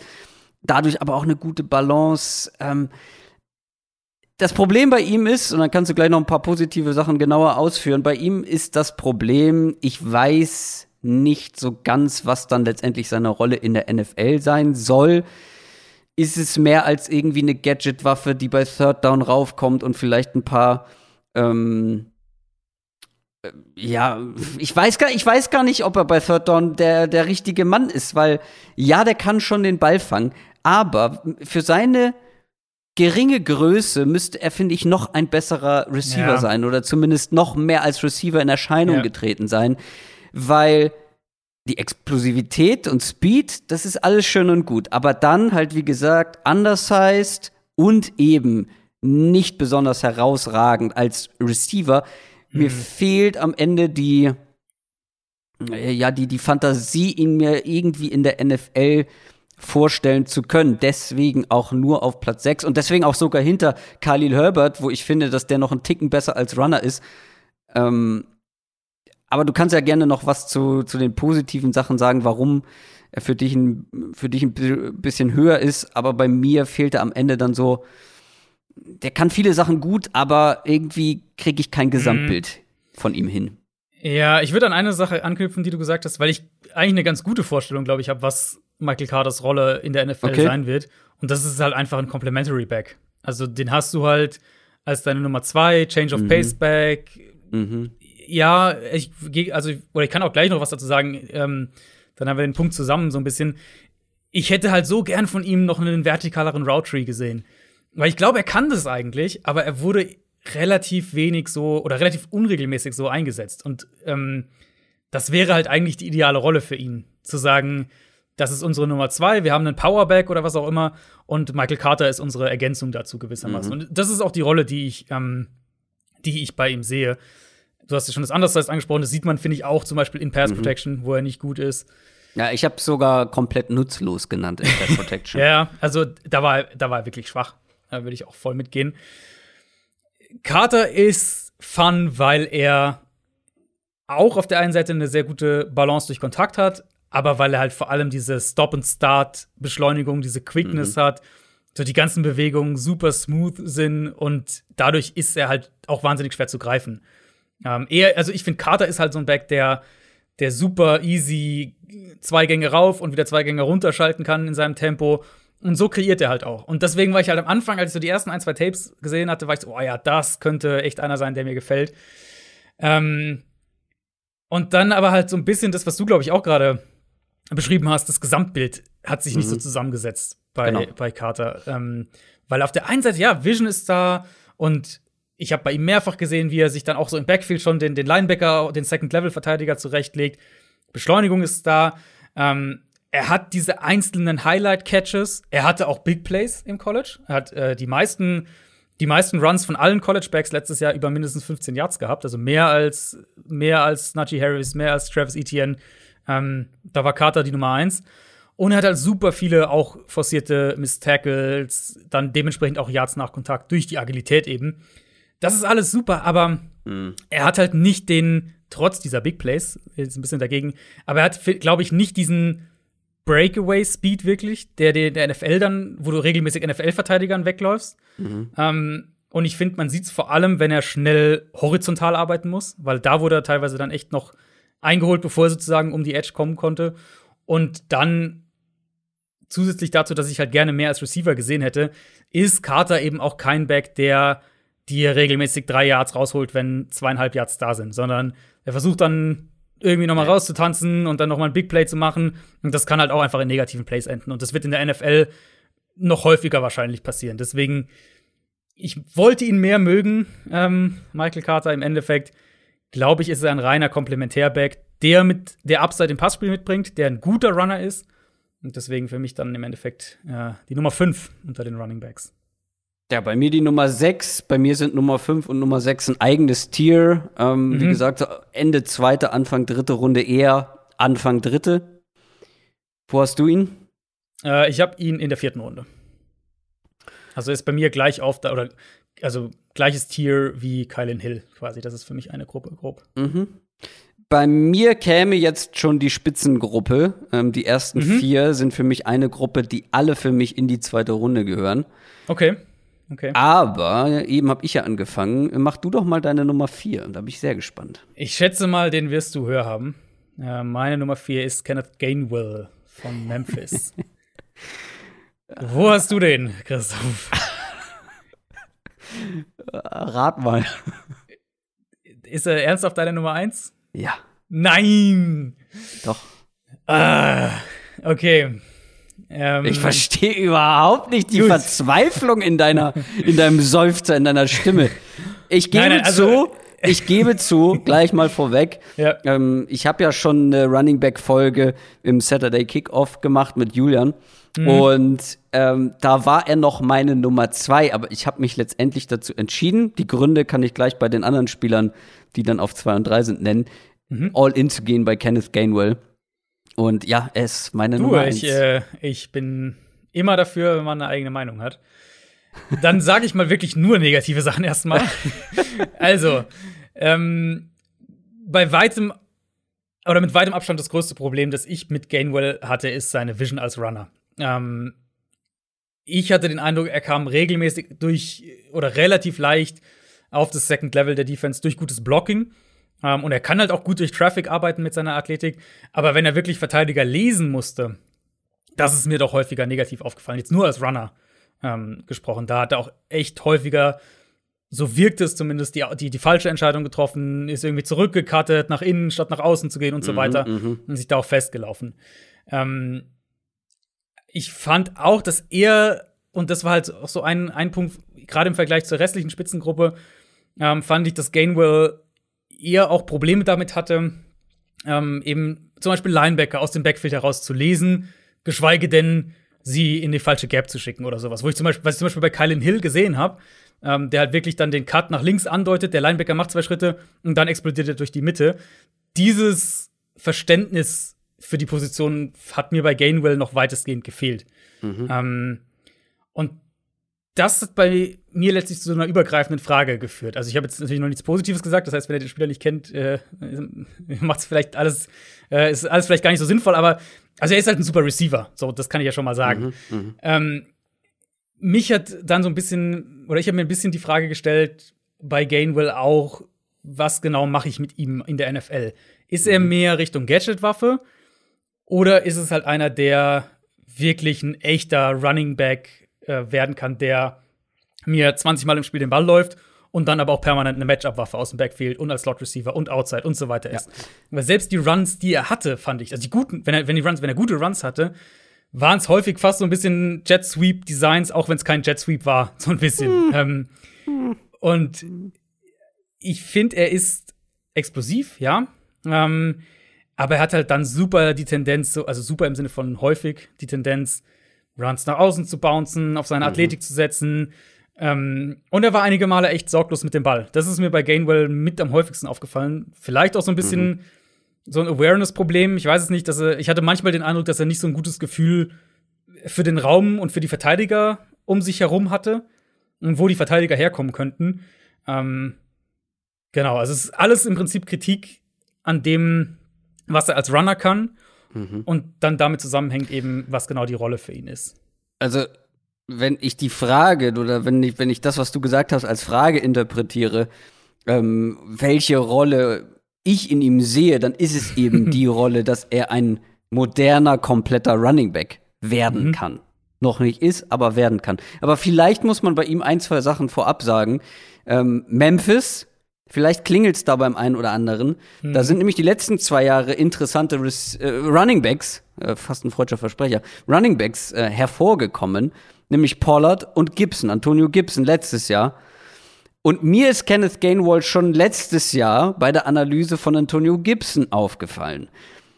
Da dachte ich schon so, oh, wer ist der denn? Hab den gegoogelt, hab geguckt, kommt der vielleicht sogar auch in Draft? Nee, noch nicht. Nächstes Jahr höchstwahrscheinlich.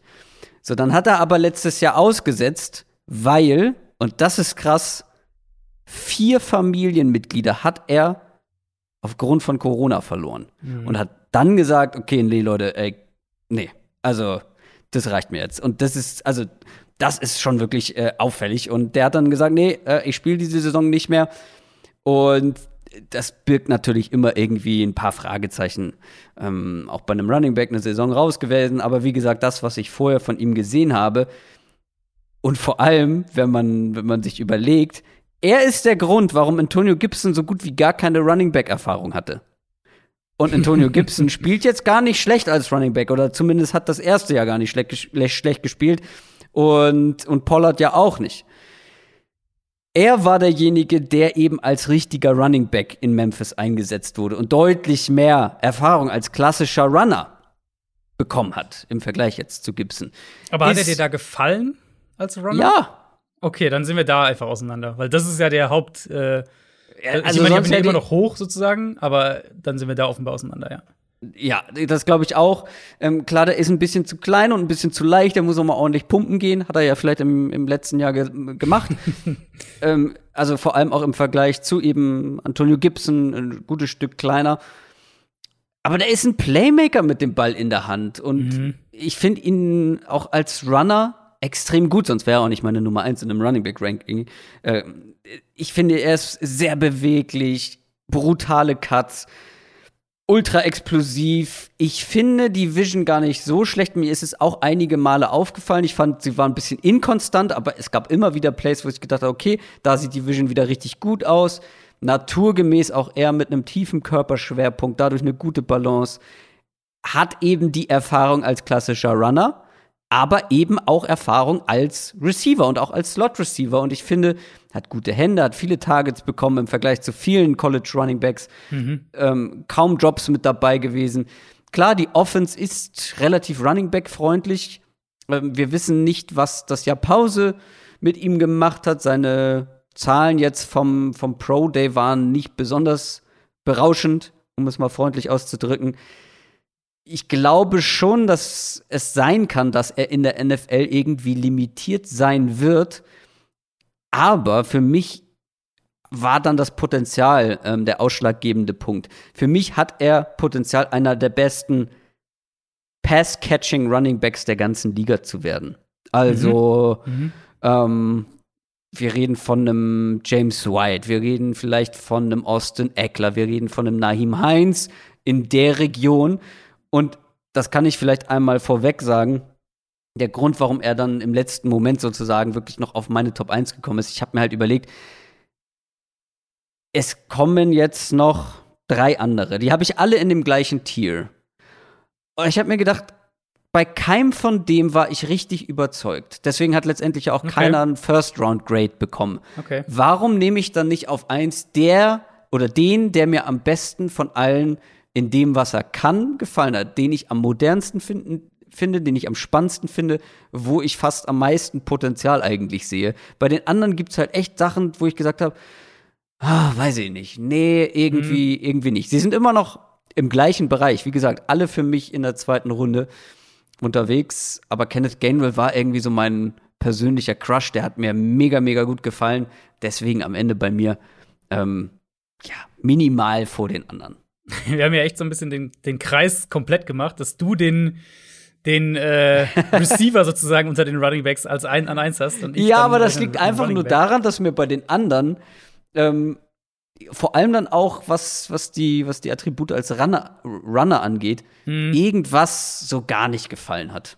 Also wir kommen ja, wir kommen ja gleich noch zu den anderen, deswegen gehe ich noch mal ja. kurz zurück zu Gainwell. Ja, gerne. Du hast, du hast fast ein bisschen ich, ich finde, du hast fast ein bisschen unterverkauft, weil es, also, nur um das mal ganz klar zu sagen, das ist der beste Receiving Back in dieser Klasse. Also da ja. ähm, kommt. Ja, stimmt, das kam, glaube ich, nicht ähm, so raus, aber ähm, ja. Genau, also ich meine, wir reden gleich äh, noch über Najee Harris, der ist auch super als Receiver, aber Gainwell für mich auch klar der beste Receiving Back gewesen in der Klasse. Ja. Was der an, an Bällen weg vom Körper, Back-Shoulder-Catches, fängt den Ball im, im Vollsprint. Ähm, wenn ihr euch wenn ihr ein bisschen von ihm als Receiver überzeugen wollt, dann schaut euch das Tulane-Tape an. Ah, ja. ähm, Angle Routes aus dem Backfield, also wirklich äh, auch ein Back, der, der sein Release echt schon variiert und, und wenn er mal Press gesehen hat an der Line of Scrimmage, dann da auch schon gewinnen kann. Also das ist wirklich der mit Abstand für mich der beste Receiving Back in der Klasse. Sonst ich habe ihn auch mit einer späten Drittrunden-Grade, also für mich dann tatsächlich auch recht hoch für die Position und, und, und für den Vergleich. Ja, die, die ähm, werden alle, die werden alle früher gehen. Gainwell könnte ich mir vorstellen, dass er in der dritten Runde geht. Die, Echt? Ja, doch, könnte ich mir vorstellen. Aber also könnte auch zweite Runde sein. Ich glaube nicht, dass er die zweite Runde überlebt. Ja, es ist wahrscheinlich auch die Frage, was in Runde 1 passiert. Ne? Wenn in Runde 1 kein Back gehen sollte im Endeffekt, mhm. dann fällt ja alles so ein bisschen runter. Aber ja, also ich mag Gainwell als Receiver enorm und was er da jetzt schon ja. kann, ist, ist außergewöhnlich. Ich will halt noch mehr von ihm als Runner sehen, um ihn wirklich als eine Matchup-Waffe zu sehen und halt nicht nur als, in Anführungszeichen, James White 2.0 oder wie auch immer. Ja, du hast recht, ich habe ähm, den Aspekt ein bisschen unterverkauft, weil ich das Gefühl hatte, ich muss ihn als Runner jetzt irgendwie ähm, besonders gut verkaufen. ähm, weil du ihn da halt einfach nicht so gut siehst wie ich.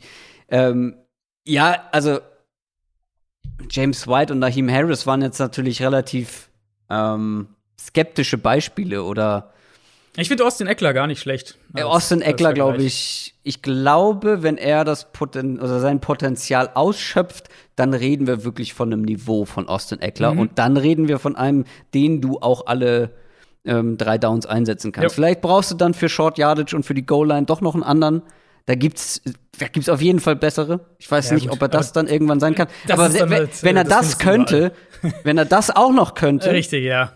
Dann müsste er ein äh, First Round Grade von mir bekommen und ganz klar die Nummer eins sein. Aber wie gesagt, auch er hat seine Fragezeichen, deswegen ja. auch für mich kein Back so richtig komplett. Aber das muss man ja dann auch sagen, also um einfach für mein, in mein Ranking da noch mal, um das sozusagen noch mal zu beleuchten. Also ich wie gesagt, ich habe Gainwell späte dritte, frühe vierte Runde von der Grade her. Und wenn ich einen Running Back späte dritte Runde eingestuft habe, dann erwarte ich auch, dass er ein, ein echter ähm, Back wird, der alle drei Downs spielt und, und, startet und so weiter. Also ja, aber was erwartest du denn von einem First Round Back? Ja gut, First Round Back muss halt dann echt äh, außergewöhnlich in, in jeder Hinsicht sein und Okay, oder äh, frühes zweite Runde? Äh, kommen wir vielleicht heute noch dazu. Hm. Interessant. Ja, gut, dann lass uns doch weitermachen. Ähm, wer ist denn dran? Das war deine Nummer 4, Kenneth General. Meine Nummer 4 ja, Genau, noch. deine 4, ja. Meine Nummer 4 ist einer, den ich eigentlich gerne höher genommen hätte, aber irgendwie. Die anderen waren zu gut. Das ist das Problem. Das ist das einzige Problem. Für mich in einem Tier die ersten vier und leider dann am unteren Ende Javonte Williams. Hm, North Carolina. Ja, der nicht höher gekriegt. Ja, ging irgendwie nicht. Ich hätte es gern gemacht, weil ich mag ihn wirklich sehr. Das ist der zweite North Carolina Back. Der erste war Michael mhm. Der kam ein bisschen aus dem Nichts, ähm, wirklich so eine Art One-Hit-Wonder und wurde dann ja auch nicht mehr als einer, der sich das Backfield mit Michael Carter geteilt hat. Aber der macht sehr viel Spaß. Und wenn man ich musste häufiger mal an, jetzt ist mir schon wieder ein Name entfallen. Ach, der LSU-Back, den ich so gerne mochte und der dann gar keine Rolle gespielt hat. Darius Geis. Ja, Darius Geis. Ich musste häufiger mal an Darius Geis denken und meine Vorliebe für diesen für diese Art Running Back. Mhm. Javonte Williams ist noch ein bisschen anders, aber er läuft eben auch sehr aggressiv. Ja gerne auf Kontakt aus, prallt einfach von den Gegnern ab. Für mich ist es ja. der mit der besten Contact Balance in dieser ganzen Gruppe, in dieser mhm. ganzen Klasse. Also, da gibt es Plays, da geht er durch fünf Spieler durch, jeder hittet ihn mit voller Wucht und er prallt quasi vom einen zum anderen und läuft einfach weiter, als ja, wäre stimmt, ja. nichts da, gewesen. Da, ich glaube, ich glaub, genau das Play habe ich äh, irgendwann auf Twitter gepostet, während ich ihn äh, geschaut habe. Das ist wirklich, also wie so ein Flummi einfach hin und her, aber er geht geradeaus weiter. Herausragende Contact Balance, sehr explosiv und dazu, und deswegen mochte ich ihn als Runner insgesamt so gerne, sehr shifty und beweglich. Ähm, weil diese Mischung gibt es halt selten. Es gibt diese aggressiven, die immer auf Kontakt aus sind, und dann gibt es die beweglichen. Und er ist so eine Mischung aus beidem. Mhm. Trotzdem hat mich irgendwas zweifeln lassen. Und ich habe lange überlegt, was es ist. Warum, warum kann ich den nicht über die anderen äh, drei Sätzen. Es wirkt für mich ein bisschen so, als wäre da nicht mehr viel Luft nach oben in allen Bereichen eigentlich. Mhm. Vielleicht liegt es an seiner in meinen Augen durchschnittlichen Vision. Ich finde, er läuft sehr instinktiv. Das heißt, ähm, für ihn zählt erstmal nur der nächste oder der näheste Verteidiger und nicht das ganze Feld. Weißt du, wie ich meine? Also, mhm. er sieht einen mhm. Verteidiger und jetzt geht es erstmal nur darum, den stehen zu lassen. Was danach passiert, ist ihm dann erstmal egal. Aber Vision ist für mich zu das ganze Feld oder zumindest ja, ja, einen größeren Teil des Feldes zu sehen und nicht nur zu sagen, okay, den will ich jetzt hinter mir lassen. Und dann ist es halt häufig mal so, dass dann schon der nächste Verteidiger wartet. Und das fehlt ihm mir ganz, ganz häufig, dass er wirklich nur von Verteidiger zu Verteidiger gespielt hat. Mhm. Ähm, und ich glaube, das hat ihn dann in gewisser Weise limitiert, beziehungsweise schränkt sein Potenzial ein er geht deshalb, also ich glaube deshalb auch sehr, sehr gerne einfach nach außen. Also, auch wenn es nicht unbedingt sein muss. Diese Tendenz einfach zu sagen, ähm, ich bounce lieber nach außen, als mir jetzt mit einer guten Vision den Weg irgendwie innen durchzu, durchzubahnen, durchzuschlängeln. Und auch bei ihm sehr wenig als Receiver eingesetzt. Da hat man mhm. nicht so viel gesehen und da waren sogar ein paar Drops mit dabei. Ja. Also als Runner mag ich ihn grundsätzlich gern, vor allem seine Art, auch in den Kontakt zu gehen ähm, und diese Balance einfach, das ist wirklich herausragend. Er ist für mich auch die, das beste Attribut. Aber dann Fragezeichen, kleine Fragezeichen als Runner, etwas größere Fragezeichen als Receiver. Mhm. Trotzdem für mich in dieser ersten, in dieser obersten Gruppe mit dabei, aber der vierte von den vier. Ja, also für mich Javante Williams dann Nummer drei eben auch dann mit einer Drittrunden-Grade, bei ihm eine glatte Drittrunden-Grade sozusagen auf meinem Board. Ähm, zwei Sachen wollte ich noch sagen. Zum einen, um nochmal das zu untermauern, was du gesagt hast, Contact Balance und so weiter. 75 Forced Miss Tackles. Ja. das, ist natürlich, das ist natürlich absurd. Die, ja, ähm, die, das war nicht zu greifen, dieser Typ. Ja, also wirklich, wirklich auch, war auch Platz 1 damit letztes Jahr im, im College Football nur um es mal einzuordnen. Und dann, ich fand es interessant, wie du es gerade formuliert hast, so nachdem was irgendwie, irgendwie hat dir was gefehlt. Aber ich fand zum Teil, gerade was er halt, wie physisch er spielt und wie er durch Kontakt geht und, und Contact Balance und all diese Sachen, da war ich bei Javante Williams teilweise so, boah, das ist irgendwie so der ein bisschen kleiner, kompaktere nächste Derrick Henry von seinem Stil her. oh, deutlich aber, kleiner. Ja, ja, ja, deutlich kleiner. Aber gut, aber durch Kontakt ähnlich stark, würde ich sagen. Ja. Ähm, aber halt zwei Sachen, die, die dazu dann in dem Vergleich neben der, dem größten Unterschied und so, aber die halt vom, vom, vom Spielerischen her fehlen. Und zum einen, er hat nicht den High-End-Speed, den ein Derrick Henry beispielsweise haben kann.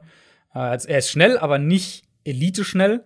Und er ist vor allem quick. Genau, er ist eher quick als schnell und was du, glaube ich, auch gesagt hast, Vision, ne? Hast du ja auch angesprochen. Ja, Vision ist mein größtes genau. Problem mit ihm, ja. Ähm, ja. Und das sind halt dann ich fand teilweise, du hast jetzt gesagt, du, dir ist aufgefallen, er, er bounced Runs dann häufiger nach außen. Ich hatte dann teilweise den Eindruck, dass er fast irgendwie den Kontakt sucht, so ein bisschen, um eher durch den Kontakt durchzugehen, an, anstatt das Feld zu lesen, böse formuliert. Also, ja, das bleibt ja, das ist, kommt ja aufs Gleiche oder führt zum gleichen Problem, mhm. glaube ich, mhm. letztendlich. Er liest nicht das Feld und entscheidet sich dann für das Falsche. Und genau. entweder geht er in den Kontakt oder er bounced unnötig nach außen. Ja, genau. Beides genau. eigentlich, ja. Und dann halt ein Punkt noch, wo ich auch bei dir bin, äh, bei, bei Javante Williams, mh, hm, haben wir vielleicht jetzt schon das Maximum gesehen, quasi von genau, ihm. Und das ist, ja. Man muss, also wenn man einfach nur ein Gedanke dazu, er hatte nie mehr in einer, also er hat äh, drei Jahre gespielt, er hatte nie mehr als 166 Carries in einer Saison. Da ist für mich schon ein bisschen die Frage, wie effizient bleibt er mit seinem Laufstil? wenn er dann gegen NFL-Verteidiger 200, 220, 250 Runs in einer Saison hat. Mhm. Also das sind schon so Fragen, finde ich, die bei Javante Williams, ähm, die man stellen muss. Trotzdem ein toller Runner, überhaupt keine Frage. Und wäre, also gehört für mich auch mit in diese Spitzengruppe. Bei all dem Negativen, was ich jetzt gesagt habe, ähm, gehört er da absolut mit rein. Und glaube ich auch einer, der in den ersten, in seinen ersten NFL-Jahren, klar, immer ein bisschen, gerade bei Running Backs die Frage, wo sie landen, aber ähm, könnte mir gut vorstellen, dass Javante Williams in seinen ersten NFL-Jahren echt auch ordentliche mhm. Stats auflegt, weil der Stil, ähm, der, der wird halt schon auch anfangs zumindest mal funktionieren. Da bin ich mir relativ sicher.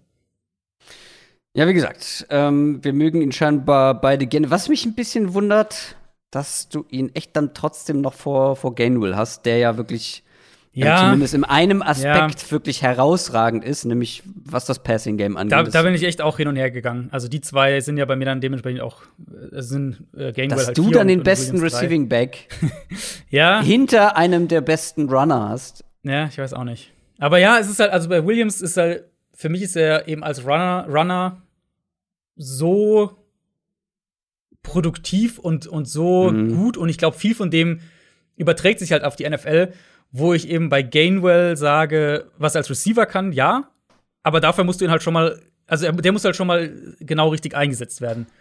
Bei Javante Williams denke ich mir, solange er jetzt nicht, also und selbst wenn er hinter eine miese Offensive Line kommt, wird er trotzdem funktionieren. Ja, ähm, zu gewissem Teil auf jeden Fall. Dann bleiben jetzt nur noch zwei, weil Javante Williams war meine Nummer vier und deine Nummer drei bleiben nur noch mhm. zwei. Ich kann ja mal beide Namen sagen und mhm. haben sie eh, äh, dann schauen wir mal. Genannt. Genau, Travis Etienne, Clemson und Najee Harris, Alabama. Das sind so die, ich würde mal sagen, Konsens Top 2 eigentlich. Mhm. Bei mir hat sich Gainwell halt noch mit dazwischen äh, gewurstelt, weil ich all in gegangen bin bei ihm.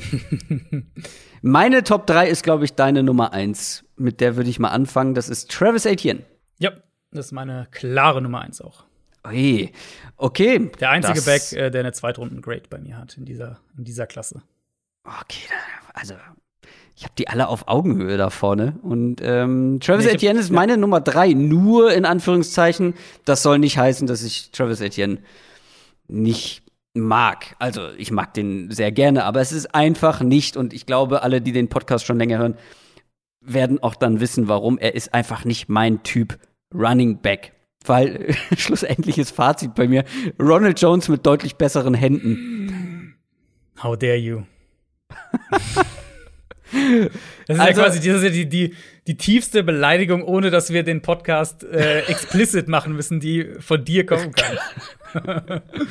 ja, das, ja, gut. Ähm, aber er, er gleicht natürlich damit etwas aus, was Ronald Jones überhaupt nicht kann. Und deswegen ist er insgesamt auch in meinen Augen der viel bessere, komplettere Back. Aber was den Stil als Runner angeht, gibt es gewisse Ähnlichkeiten, wie ich finde. Also Travis Etienne, Clemson, war einer der produktivsten Running Backs der letzten Jahre auf College-Level.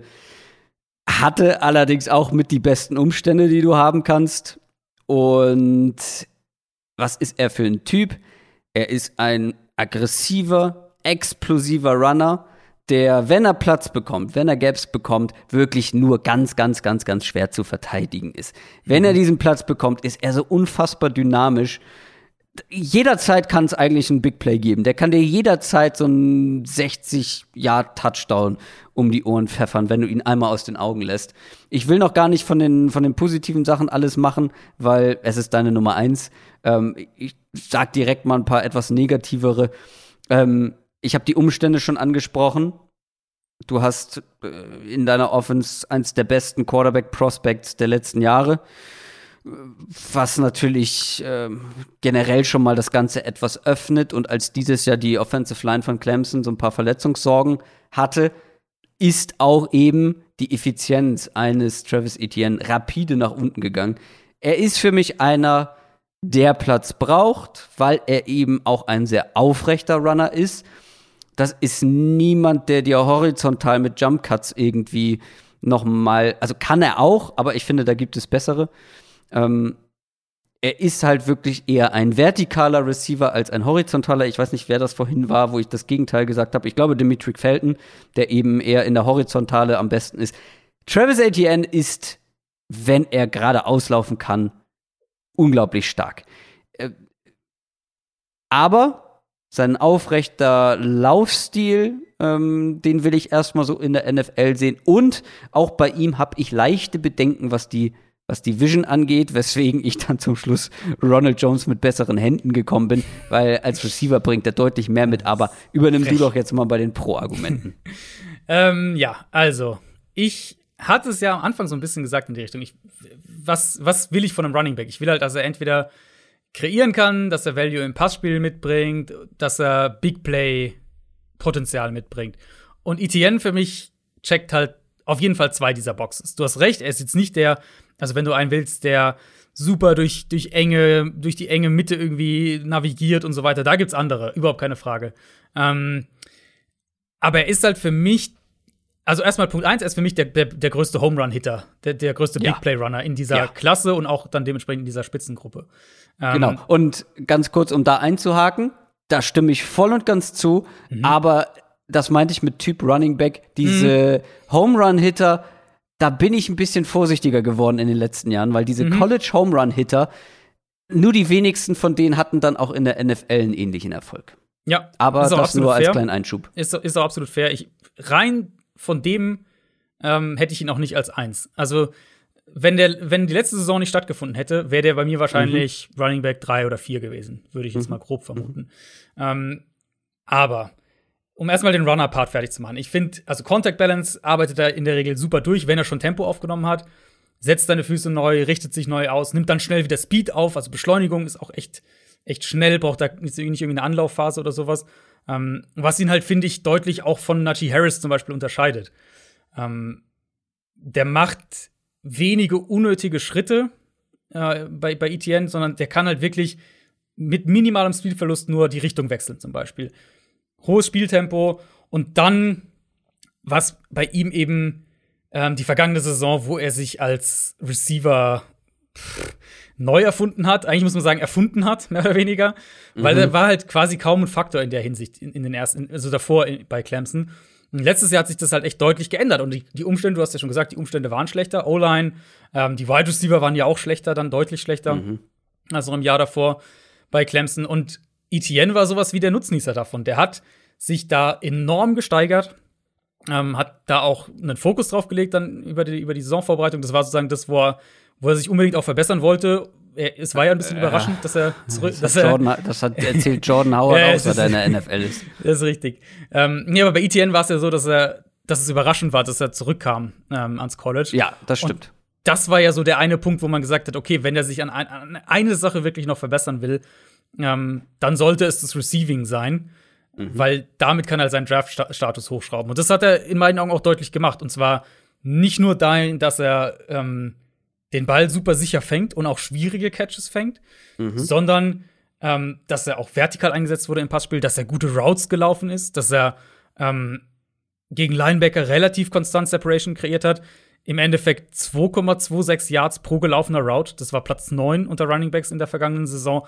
Ähm, und das eben zusammen mit dem Big Play-Potenzial. Also bei seinem Pro Day hat er, hat er 10 Pfund mehr drauf gehabt und ist immer, also logischerweise nicht 10 Pfund einfach nur 10 Pfund, sondern trainierte 10 Pfund ähm, und ist immer noch eine 4-4 gelaufen. Also der ist einfach super explosiv, super schnell, eine Big Play-Waffe und die vergangene Saison hat halt gezeigt, dass er echt auch eine gefährliche Waffe im Passspiel sein kann. Deswegen ja. für mich dann in der Summe ähm, ja. war er relativ mit wirklich auch, also ich habe Travis Etienne mit einer Zweitrunden-Grade und dann dementsprechend ist Najee Harris meine Nummer zwei. Der hat eine Drittrunden-Grade. Also da ist für mich schon ein Cut dazwischen. Okay. Ja, also wie gesagt, Travis Etienne, ich bin, also für mich hängt halt sehr, sehr, sehr viel davon ab, in welche Offense er kommt. Mhm. Das ist ein Spieler, der in der richtigen Offense, glaube ich, echt auch in gewisser Weise ein Unterschiedsspieler sein kann mit dem, was er kann. Und da ist das, was wir bei Wide Receivers besprochen haben und bei Running Backs besprochen haben, da ist es auch noch mal wieder ein Faktor, einfach diese persönlichen ähm, Präferenzen total. und Vorlieben, was ja, die Spielertypen total. angeht. Travis Etienne, ich stimme tatsächlich bei allem zu, was du gesagt hast. Ich habe es auch fast genauso aufgeschrieben. und trotzdem ist halt bei mir in Anführungszeichen nur Platz drei, weil ich die anderen beiden Spieler einfach, was den Typ hm. angeht, etwas mehr mag. Etienne in der Offense, einfach. die ihm halt leichte Boxes kreiert, ne? Das ist halt genau, so der, wo er, wo er, wo er den ersten Platz bekommt, wo er sich nicht genau. geduldig genau. irgendwie hinter der Line oder geduld, genau, genau. gedulden muss, damit irgendwelche Gaps aufgehen oder sich Blocks entwickeln. Nee, wo er beispielsweise so ein Outside-Zone-Game, ne, wo du zwei Optionen hast. Entweder geht das Gap auf oder du nimmst die Cutback-Lane, weil diesen einen Cut machen und dann explosiv äh, rausschnellen, das ja. kann er ja richtig gut. Ja, würde ich ihn schon auch, aber an sich ist er halt für mich auch der prototypische Runner für so diese ähm, RPO-lastigen Offenses. Also diese Offenses, die halt, wo der Runner durch die Mitte auch explodieren kann. Ähm, ich habe tatsächlich den Take und das werden wir niemals überprüfen können, deswegen kann ich es auch einfach so sagen. Aber ich habe ich hab, ich hab den Take, dass ETN der bessere, die bessere Running Back-Wahl für die Chiefs Offense gewesen wäre als Clyde Edwards Hilaire. Ah, ja. Weil du halt eine Offense hast, wo der Runner konstant leichte Boxes kriegt, wenige Reads mhm. in dem mhm. Sinne setzen muss und dann aber halt seine schnell auf Explosivität gehen kann. Arizona wäre da auch so ein Beispiel und es gibt ja auch Gerüchte, dass die Cardinals Travis Etienne durchaus mögen. Also das weiß nicht, ob sie ihn, ob sie ihn draften würden hoch, aber das wäre zumindest ein, ein Fit, den ich auch schon ja. ähm, gehört habe und den ich stilistisch auch sehe. Also das, das wäre von der vom ähm, vom Spieler-Team Fit oder Spieler-Offense Fit wäre das die Situation, wo ich, wo ich Etienne reinpacken würde. Wollen wir dann unsere gemeinsame Nummer zwei ja, sehr gerne. besprechen? Haben wir doch noch zum Abschluss eine gemeinsame Ja, das ist doch schön. Najee Harris. Ich gebe mhm. zu, er war bis vor kurzem meine Nummer eins. Und dann habe ich gesagt, nee, ich muss, ich muss hier alles geben für Kenneth Gainwell. Najee Harris, Alabama, geiler Spieler, krasse Story. Ähm, mhm. Bisschen ähnlich mit der zu Josh Jacobs damals. War obdachlos Stimmt, als Kind, ja. ähm, gab wohl auch Misshandlungen vom Vater. Mhm. Einfach eine beschissene Kindheit offensichtlich gehabt, lebte teilweise im, Auto, äh, im Auto und ähm, ja, hat dann diese Karriere hingelegt und sagt auch, Football was my savior. Ähm, wer weiß, was aus dem geworden wäre, wenn er nicht das aus sich gemacht hätte äh, auf dem Footballfeld. Und da sprechen wir von einem potenziellen First Rounder, aber auf jeden Fall einem Second Rounder im diesjährigen Draft. Najee Harris ist quasi das komplette Gegenteil von Travis Etienne, wenn man die beiden mal vergleicht, also in vielen Teilen zumindest. Ja. ja. Ich habe selten eine bessere Vision von einem College-Back gesehen. Mhm. Ähm, trifft sehr, sehr oft die richtige Entscheidung, auch auf engstem Raum, ist sehr beweglich, sehr elusive, hat gleichzeitig viel Power und setzt dann auch noch wieder gute Cuts. Also eine Mischung, die man äh, selten so sieht und vor allem nicht von einem Spieler, der so groß und so schwer ist wie Najee Harris. Ja. Also dazu dann noch diese Geduld, die Vision, habe ich schon gesagt. Und dann, das, also wenn ihr euch den anguckt, denkt ihr, so ein großer Spieler, so ein großer, breiter Spieler darf sich eigentlich nicht so bewegen können. Und das ist wirklich ähm, äh, ja spektakulär auch teilweise. Und dazu, du hast es vorhin schon mal angedeutet, einfach auch ein sehr, sehr guter Pass-Catching-Back. Sehr gute Ball-Skills. Das mhm. ist jetzt kein geborener Route Runner oder nicht so klein und explosiv wie ein Kenneth Gainwell, was, was das angeht. Der ist einfach groß und hat einen riesigen Catch-Radius. Der ist eigentlich wie so ein verkappter Tight End, wenn es ums Passing-Game geht. Ähm, gerade bei so 50-50-Balls denkt man manchmal, da ist gerade ein Tight End im, im ja. Duell um ja. den Ball. Ähm, das waren jetzt die positiven Attribute. Natürlich gibt es auch bei ihm ein paar negative, aber was bei ihm ist halt wirklich, du siehst dieses Monster von Mensch und siehst dann, wie er sich, wie smooth er sich teilweise übers Footballfeld bewegt. Das ist schon, das ist schon sehr schön anzuschauen.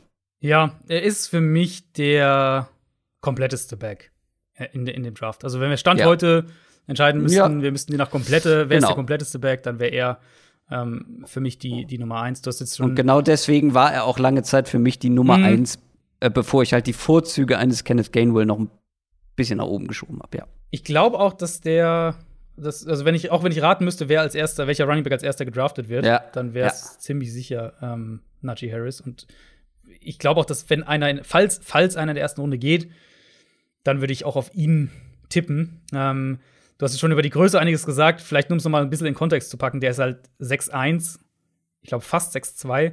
Und, Größer ähm, als, glaube ich, alle anderen, über die wir gesprochen haben. Ja, ja, ja, ja. Und äh, 230 Pfund. Also, das ist schon, das ist schon eine Hausnummer. Ja. ja ähm, und dafür bewegt er sich halt wirklich super. Und du hast, du hast jetzt einiges ja. über, das, über seine Receiving-Fähigkeiten schon gesagt also sehe ich auch ganz genauso, gerade dass er echt auch so am Catchpoint, Jumpballs, solche Sachen mhm. gewinnt. Der hat einen echt großen Catch-Radius einfach für einen Running Back. Und die, ich finde jetzt auch nicht, dass er, dass er die explosivsten Routes läuft. Da sage ich auch noch gleich noch was dazu.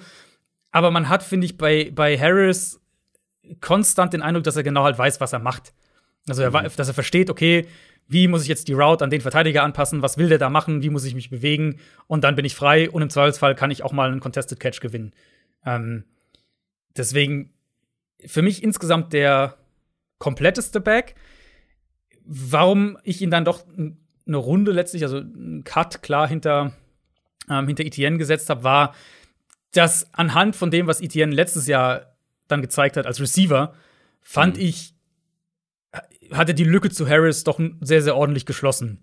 Ähm, das ist eine andere Art von Receiver sozusagen, Etienne, mhm. als Harris. Mhm. Aber ich finde halt nicht, dass da jetzt, dass da noch Welten dazwischen liegen, was man anhand von Etiennes Tape bis zur vergangenen Saison vielleicht gedacht hätte. Ähm, und Harris, finde ich, ist halt bei all den Highlights, die er hat, wo mhm. er über Verteidiger drüber springt, da werdet ihr sicher mal was gesehen haben, wenn ihr ein bisschen Alabama geschaut habt, diese Hurdles über irgendwie armen Verteidiger, die dann ins Nichts fallen. Ähm, finde ich, ist er halt kein. Oder sagen wir so, ich war von ihm als Runner ein bisschen enttäuscht insgesamt. Ähm, ich, darf ich da kurz einhaken? Ja, gerne. Ich würde es gar nicht so allgemein sagen als Runner, weil für mich zählt bei den Running Skills auch noch eben sowas wie Vision, Geduld mhm, ähm, und so mhm. weiter und Beweglichkeit mit dazu. Er ist halt einfach überhaupt nicht explosiv. Ja in nichts, genau. was er tut. Ganz genau. Und das war dann auch letztendlich, ähm, sage ich gleich noch mal was zu. Aber wie gesagt, diese, du hast mir doch irgendwann mal geschrieben oder wir haben drüber gesprochen. Er wirkt langsam. Genau. Und das ja, ist auch so. Also langsam, also es ist alles, er spielt langsam. Und das ist, glaube ich, diese fehlende Explosivität auf der einen Seite. Und auf der anderen Seite ist es dann auch noch eine gewisse ein gewisser Mangel an Zielstrebigkeit. Ja, er versucht alles ja. spielerisch zu lösen, versucht alles dann sich irgendwie irgendwo durchzumogeln oder hier noch mal ein kleiner Hurdle, anstatt mal wirklich seine Größe auch auszunutzen, sein Gewicht auszunutzen, seine Power vielleicht mehr auszunutzen, mhm. weil das hat ihn, ähm, das hat ihn häufiger mal einige Yards gekostet, dass er dann noch mal das Ganze irgendwie spielerisch und nicht mit Gewalt lösen wollte. Und gerade er mit diesen Maßen ja. sollte das eigentlich mehr machen. Das in Kombination mit der Explosivität oder der nicht vorhandenen Explosivität. Ja, das war dann letztendlich, du hast es eben gesagt, er ist vielleicht der kompletteste Back in dieser ganzen Klasse. Okay, aber gerade diese ähm, diese Argumente gegen ihn haben ihn dann für mich wieder ein Stückchen fallen lassen, weil das genau. brauchst genau. du zu einem gewissen Teil in der NFL einfach. Genau, deswegen war ich dann bei ihm auch so gesehen ein bisschen enttäuscht, weil man kriegt natürlich so ein bisschen mit, wer wird gehypt und so weiter. Ja, und genau. Harris ist ja schon so der Spieler, wo die allermeisten sagen, ja, First Round und äh, wird, wird, wird, sollte der erste Back sein und so weiter. Und das habe ich halt auf Tape so ehrlicherweise nicht gesehen. Also der Mangel an Explosivität ist, springt einen förmlich an, wenn man ihn ja. sich anschaut. Ähm, ich weiß jetzt nicht genau, wo man das zuordnen möchte. Du hast jetzt gesagt, du mochtest seine Vision sehr. Ich habe so ein bisschen so eine Mischung aus Vision und, und ähm, dass ich ich konnte es nicht so richtig festmachen, aber mir ist es doch häufiger aufgefallen, dass er sich, dass er den Kopf halt runter nimmt und in die Defense läuft, statt ähm, statt die Lücken, also statt wirklich dann eine Lücke zu suchen. Also wenn er sozusagen keinen, wenn er sozusagen keine keine spielerische Lösung gefunden hat, dann nimmt er den Kopf runter, aber läuft halt nicht mit Physis durch, sondern ja, genau, läuft genau, halt genau. einfach fest. Ja. So, ähm, genau. Und dann, was auch mit der Größe einhergeht, ist er recht aufrecht. Das führt natürlich auch dazu, dass er weniger Power hat. Ähm, er hat nicht den Speed, um Runs nach außen zu bouncen, er hat nicht den Speed für regelmäßige Big Plays. Ähm, ja, also mir, mir hat auch so ein bisschen, gerade im Vergleich zu einigen der Backs, die wir jetzt hatten, wo man dann wieder sagen kann, der ist vielleicht, der, der geht zu sehr auf seine Instinkte.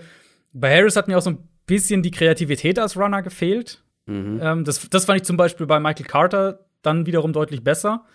Ähm, oder auch bei einem Kylan Hill fand ich das besser in der Hinsicht. Harris spielt halt super in, im Konstrukt der Offense. Ähm, aber als Runner insgesamt fand ich ihn echt mehr in die Richtung Durchschnitt, muss ich ehrlich sagen. Und dazu kam, dass er in, in Pass Protection echt nicht gut war, was mich auch überrascht hat an, angesichts seiner Statur. Äh, auch da. Er spielt halt einfach insgesamt nicht so, wie man mit dieser Größe und ja, der genau. Statur spielen müsste. Genau, genau. Ähm, auch in Protection Kopf häufig geht zu früh runter, dann wirft er sich eher so ein bisschen in den Block und verfehlt dann immer wieder auch Blocks. Ja, also er ist ein super All-Around-Back, aber ich, ich habe den Hype ehrlicherweise bei Najee Harris nicht so ganz gesehen. Es soll jetzt überhaupt nicht despektierlich klingen, aber kennst du diese, es gibt zwei Arten von Hunde. Einmal so riesige deutsche Doggen, die sich aber benehmen wie so ein kleiner Schoßhund und auf der anderen Seite kleine Schoßhunde, die sich benehmen wie deutsche Doggen und denken, sie wären so eine Maschine. Und bei Najee Harris ist es eher so die, die handsame Schoßhundartige deutsche Dogge. Weißt du, wie ich meine? Der, ja. der einfach nicht, weiß, nicht versteht, was er eigentlich für ein Monster von Mensch ist. Ja, so ein bisschen. Also, und man kann es ja zum Teil auch erklären. Wie gesagt, wenn du halt knapp 6'2 bist, dann ist es natürlich schwieriger, kompakt zu laufen, als wenn du halt Javonte Williams bist, der deutlich kleiner ist. Dem Deswegen meine ich auch immer einen naturgegebenen oder naturgegebenen tiefen Schwerpunkt und gute Contact Balance, genau. weil es einfach physisch viel einfacher ist, genau. da irgendwie standzuhalten, genau. klar. Und am Catchpoint hilft es natürlich Najee Harris dann wiederum, weil ja. da kann er die Größe ausspielen. Ähm, aber ja, insgesamt war ich ein bisschen enttäuscht ist halt eigentlich zu stark, aber ich fand. Du hast ihn immer noch auf zwei. Genau, also ist immer noch meine mega enttäuscht kannst du nicht ähm, gewesen sein. Richtig. Ähm, aber ich fand, nachdem ich ihn analysiert hatte, habe ich mich ein bisschen gefragt, warum dieser krasse Hype da ist. Also, wenn du den in Runde 2 draftest, ja, alles gut, aber ähm, genau. wie sehr der teilweise gehypt wird, das ging mir mhm. dann doch zu weit. Bei mir äh, hat Najee Harris letztlich dann auch eine Drittrunden-Grade eben gekriegt. Ja, ich wiederhole mich zwar, aber bei mir ist es eine zweite Runde, wie die ersten vier alle. Ich fasse zusammen. Ich fange ganz hinten an. Adrians Top 10 Running Backs auf der 10. Nwangu. Wie, sein Vorname Kini? Kili? Kini Nwangu. Kini Nwangu. Auf der 9 Dimitri Felton. Platz 8 Trace Sermon. Platz 7 Khalil Herbert. Platz 6 Kylien Hill.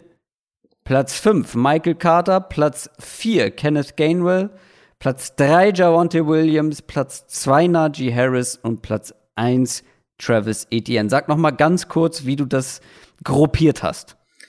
Genau, also Travis Etienne für mich eben die klare Nummer 1. Dann gibt es so mhm. eine relativ breite Gruppe dritte und vierte Runde. Ähm, das ist dann Najee Harris, dann Javonte Williams, dann Kenneth Gainwell, Michael Carter, Kylin Hill.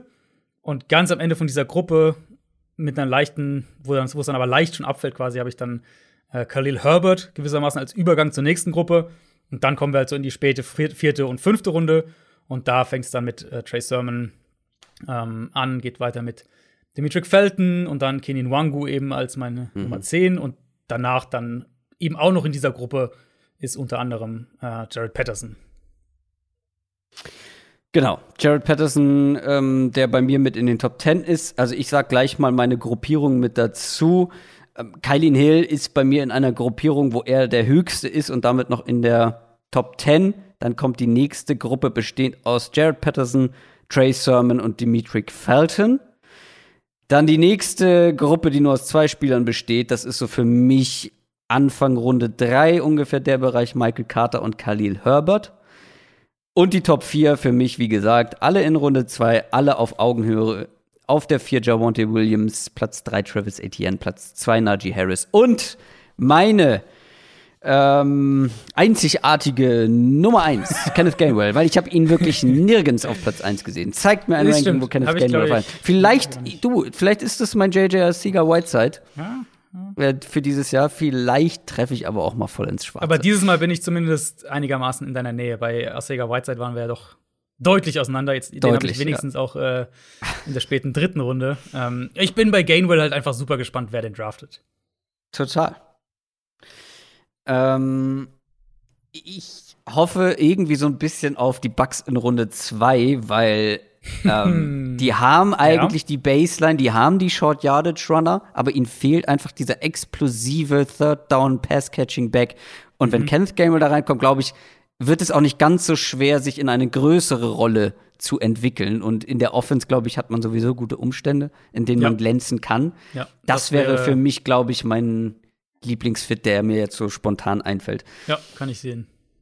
Ähm, Sleeper wie gesagt, äh, ich habe eigentlich gar nicht so richtige Sleeper, weil alle nach der Top 10 haben mir nicht mehr ganz so viel ich gegeben, einen muss ich ganz einzigen, ehrlich. Einen einzigen, den ich gesagt habe, den ich glaube, ich ja. weiß, wer es ist, weil den hast du mir empfohlen, noch mal zu schauen. Ich habe ihn mir angeguckt. Ähm, hau raus. Ähm, das ist Puka Williams, der Kansas Back. Ähm, ich schätze mal, den meintest du auch. Mhm. Ähm, ja, also ich habe von dem auch auf Twitter mal einen kleinen Clip zusammengeschnitten und gepostet. Der macht einfach wahnsinnig viel Spaß. Unfassbar schnelle Füße, Stop and Start, Beschleunigung, Richtungswechsel, mhm. alles bei vollem Speed. Ja. Ähm, lässt Verteidiger halt echt reihenweise aussteigen und dann sofort zwei Gänge hoch und zack und weg. Ähm, mhm. Fängt den Ball super auch weg vom Körper. Also auch wirklich einer, der im Passspiel eine Rolle übernehmen kann. Ähm, könnte vielleicht auch Returner Value mitbringen. Mhm. Er ist halt 170 Pfund und so spielt er halt auch. Also ja. kein Gramm Power in seinem ja. Spiel, äh, versucht auch eigentlich gar nicht durch Kontakt groß zu kommen.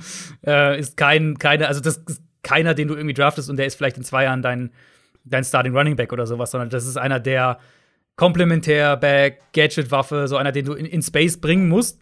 Ähm, aber in der richtigen Rolle als eine Nummer zwei irgendwie im Backfield, so eine Ergänzung zu einem, zu einem klaren Nummer eins Back der kann, das könnte wirklich einer der, wenn, das könnte der äh, most fun ähm, Spieler sein, sozusagen Gadget-Spieler sein, der aus diesem Draft hervorgeht. Ja. Äh, stimme ich voll und ganz zu. Ich würde ihn aber auf keinen Fall draften. Du würdest ihn nicht mal draften? Äh, nee, aber nicht, nicht aus sportlichen so Gründen. Ah, gut, okay, ja. Aus das, sportlichen ja. Gründen ist er meine Nummer 13. Ähm, mhm. Aus Überzeugungsgründen, weil er hat schon mal eine Anzeige wegen häuslicher Gewalt bekommen, ja. hat eine Frau wohl in den Bauch geschlagen und gewürgt. Und ich finde, ich bin einfach davon überzeugt, also du wirst solche Leute, solche Typen in der NFL haben, da wirst du kaum was gegen machen können. Aber ein Anfang wäre es, Leute, die schon mal sowas gemacht haben, gar nicht erst in die NFL zu bringen. Das wäre zumindest so ein Filter, den du schon mal da vorlegen kannst. Klar, zweite Chance und so weiter, alles mhm. schön und gut, aber ich glaube, wenn ich GM wäre, ich würde es umgehen. also verstehe ich, verstehe ich voll und ganz. Äh, Habe ich mir hier auch aufgeschrieben, 2018 war das, äh, wurde dann letztlich in einem sogenannten Diversionsverfahren geregelt, also letztlich primär über Sozialstunden, mehr oder weniger. Genau. Äh, war auch bei, bei Kansas dann ein halbes Jahr suspendiert. Mhm. Ähm, also gut, dass du es gesagt hast, gehört auf jeden Fall zum Gesamtkontext des Spielers. Ich habe ihn hier als mein, also das ist immer Nummer 12 Back. Ähm, ja, Nummer 13, rein, also. Genau, ja. sind wir nah beieinander. Äh, natürlich rein sportlich gegradet, weil letztlich ja, klar. sowas, wir sind halt nicht in den Gesprächen dabei. Das genau. ist, äh, genau, das ist, aber es ist auf jeden Fall wichtig zu erwähnen. Äh, äh, ich will auch nicht ausschließen, dass der Mann danach sein Leben überdacht hat und genau, ähm, genau. ein komplett ist, anderer ja. Mensch geworden ist. Das weiß man halt nicht von außen. Genau. Ähm, deswegen kann ich das jetzt so einfach sagen, ich würde ihn auf keinen Fall draften mit so einer Vorgeschichte. Äh, und genau, also ich habe es auch nicht einfließen lassen. Also er ist rein sportlich auf Platz mhm. 13 bei mir gelandet. Äh, mein Sleeper, den ich mir jetzt aber ausgesucht habe, ist meine Nummer 11, der es so gerade eben nicht mit reingeschafft hat. Ähm, Ramondre Stevenson, Oklahoma. Den fand ich. den fand ich echt witzig, muss ich euch sagen. Witzig? Was bedeutet witzig? Also, der sieht halt aus wie LeGarrette Blunt und versucht zu laufen wie Clyde Edwards Hilaire. Ja. halt, ja. Also, ich, ich, ich habe den geschaut und war so, was zum Henker soll ich damit anfangen? Es ist, ich habe es mir fast genauso ähm, aufgeschrieben, ein bisschen anders. Der sieht aus wie ein NFL-Back, aber ihm fehlt komplett eigentlich die Athletik für, für das NFL-Niveau. Mhm. Der ist nicht schnell, der ist nicht explosiv. Ähm, wie gesagt, alles, was mit Athletik zu tun hat, das ist einfach nicht sein Thema. Aber er ist ein richtig guter, solider Runner. Der hat eine gute Vision, wie ich finde. Mhm. Der bewegt sich für seine Maße. Also er versucht es nicht nur, sondern ich finde auch, er bewegt sich für diese Maße echt auffallend smooth. Ja. Also wir müssen vielleicht dazu sagen, den, das Feedback haben wir gekriegt äh, nach den Receivern. Ich glaube, wir haben es jetzt, glaub, glaubst du, einigermaßen heute hingekriegt bei den meisten. Äh, der ist halt 6-0 und über 240 Pfund. Also ja. ähm, äh, quasi ein, es ist quasi fast schon ein, ein Fullback oder sowas in der Art. Von den Maßen her. Genau. Er bewegt sich dafür aber echt ganz gut. Und ich glaube, bei ihm ist es auch nicht ausgeschlossen, dass er wirklich über Jahre hinweg so ein konstant irgendwie bei Teams landet und dann auch wirklich so eine Ergänzungs, ja, ein Ergänzungsback irgendwie ist, so der dritte Running Back, ähm, mhm. der immer mitgenommen wird und äh, ab und zu mal ein paar Goal-Line-Plays vielleicht bekommt. Oder, weißt du, so ein, ähm, mit wem kann man das vergleichen? Carlos Hyde. Carlos Hyde im jetzigen Status. Ja. Ich meine, der hat auch schon mal andere Zeiten erlebt, aber mhm. ja, das, was also Carlos Hyde enorme athletische Limitierung einfach, Ramondre Stevenson. Genau, und deswegen ist das Potenzial sehr eingeschränkt. Ähm, aber das, was ich mir so nochmal unterstrichen habe, ist wirklich diese ähm, Beweglichkeit zu Größe-Verhältnis. Das ist mhm. wirklich sehr beeindruckend einfach ja, bei ihm. Ja.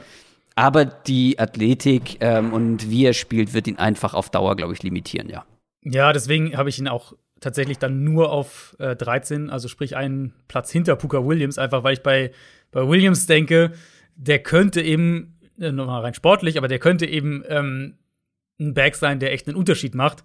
Und bei Ramondre Stevenson denke ich mir halt eher, ja, das ist halt einer, den, den packst du halt irgendwie die Offense und das ist okay, aber den muss ich halt sportlich gesehen eigentlich nicht draften, weil den finde ich, überspitzt gesagt, so ein bisschen, äh, finde ich die Rolle überall. Ja. Ich möchte einen Namen noch ganz kurz ansprechen, weil ich glaube, einige hätten den auch in einer Top Ten zumindest erwartet. Chuba Hubbard, mhm. Oklahoma State, ähm, der war nämlich, der hatte eine unfassbare 2019er Saison. Mhm. Und wenn der da in den Draft gegangen wäre, dann hätten wir, glaube ich, auch ziemlich sicher über ihn gesprochen in der Top 10. Und 2020 war dann überhaupt nicht gut und hat dann am Ende auch echt enttäuscht. Ähm, wo hast du den? Bei mir ist er genau zwischen Stevenson und Puka Williams auf Platz 12, äh, weil er eben die, er, der bringt eben diese Athletik mit, Explosivität, Speed, sehr shifty, gute Cuts und so weiter. Ähm, aber dann wiederum, ähm, ja, äh, also ich habe es am Ende zusammengefasst, der wirkt einfach nicht ready für die NFL in vielerlei Hinsicht. Ja. Und deswegen ja. ist er dann echt auch immer weiter gefallen. Den habe ich relativ früh gesehen, äh, weil viele von ihm geschwärmt haben. Und er ist auch in, bei vielen Leuten in der Top 10, aber der ist dann immer weiter gepurzelt. Bei mir ist er sogar nur 15 ähm, mhm. mit einer sechs Runden Grade. Also ach ja, ich verstehe, wenn man ich verstehe, wenn man den mag als so eine Art äh, Baseline-Back gewissermaßen. Und er hat natürlich eine gewisse Athletik, keine Frage. Aber ich fand halt schon die Explosivität nicht so toll, ehrlich mhm. gesagt. Echt? Und okay. ähm, ja, also ich fand, der Speed war besser als die Explosivität sozusagen. Mhm. Wenn er mal Tempo aufgenommen hatte, dann kamen halt häufig auch die Big Plays. Ähm, und ich fand auch die Agilität halt so okay, ja, war in Ordnung. Ja, okay. Ähm, ich habe mir aufgeschrieben, nicht schlecht für einen Sprinter. Ja, ja. Ich weiß auch, ich konnte, also. Du bist sehr emotionslos bei Jabba. Ja, ist echt so. Es war, ist echt so. Ich hatte bei ihm echt den Eindruck, das ist so der, der total austauschbare Back irgendwie. Ähm, weil er kein kreativer Runner ist, weil er ähm, nicht sonderlich viel Power hat. Ja, wenn er in den Raum kommt, dann kann er dir auch Big Plays liefern. Ich meine, er hatte, du hast 2019, 2019 angesprochen, er hatte eine 2000-Yard-Saison, also eine 2000 Rushing-Yard-Saison. Mhm. Das ist natürlich nicht, nicht von der Hand zu weisen. Aber halt auch bei Oklahoma State, wo, was jetzt vielleicht nicht unbedingt die, die beste Running Back Projection für die NFL ist. Ähm, dazu noch Fumble-Probleme gehabt. Ja. Und er kreiert halt für meinen Geschmack einfach zu wenig. Und deswegen sehe ich, also er, hat nicht, er kreiert, er kreiert relativ wenig, er hat nicht sonderlich viel Value im Passspiel.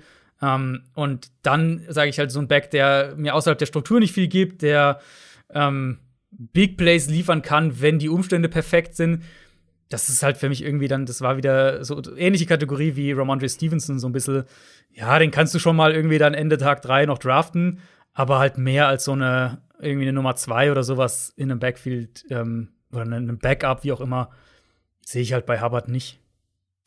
Das war unsere Preview auf die Running Backs für den Draft 2021. Ist ja gar nicht mehr so lange hin. Mhm. Wir sind im April diesen Monat. Welcher Tag nochmal genau?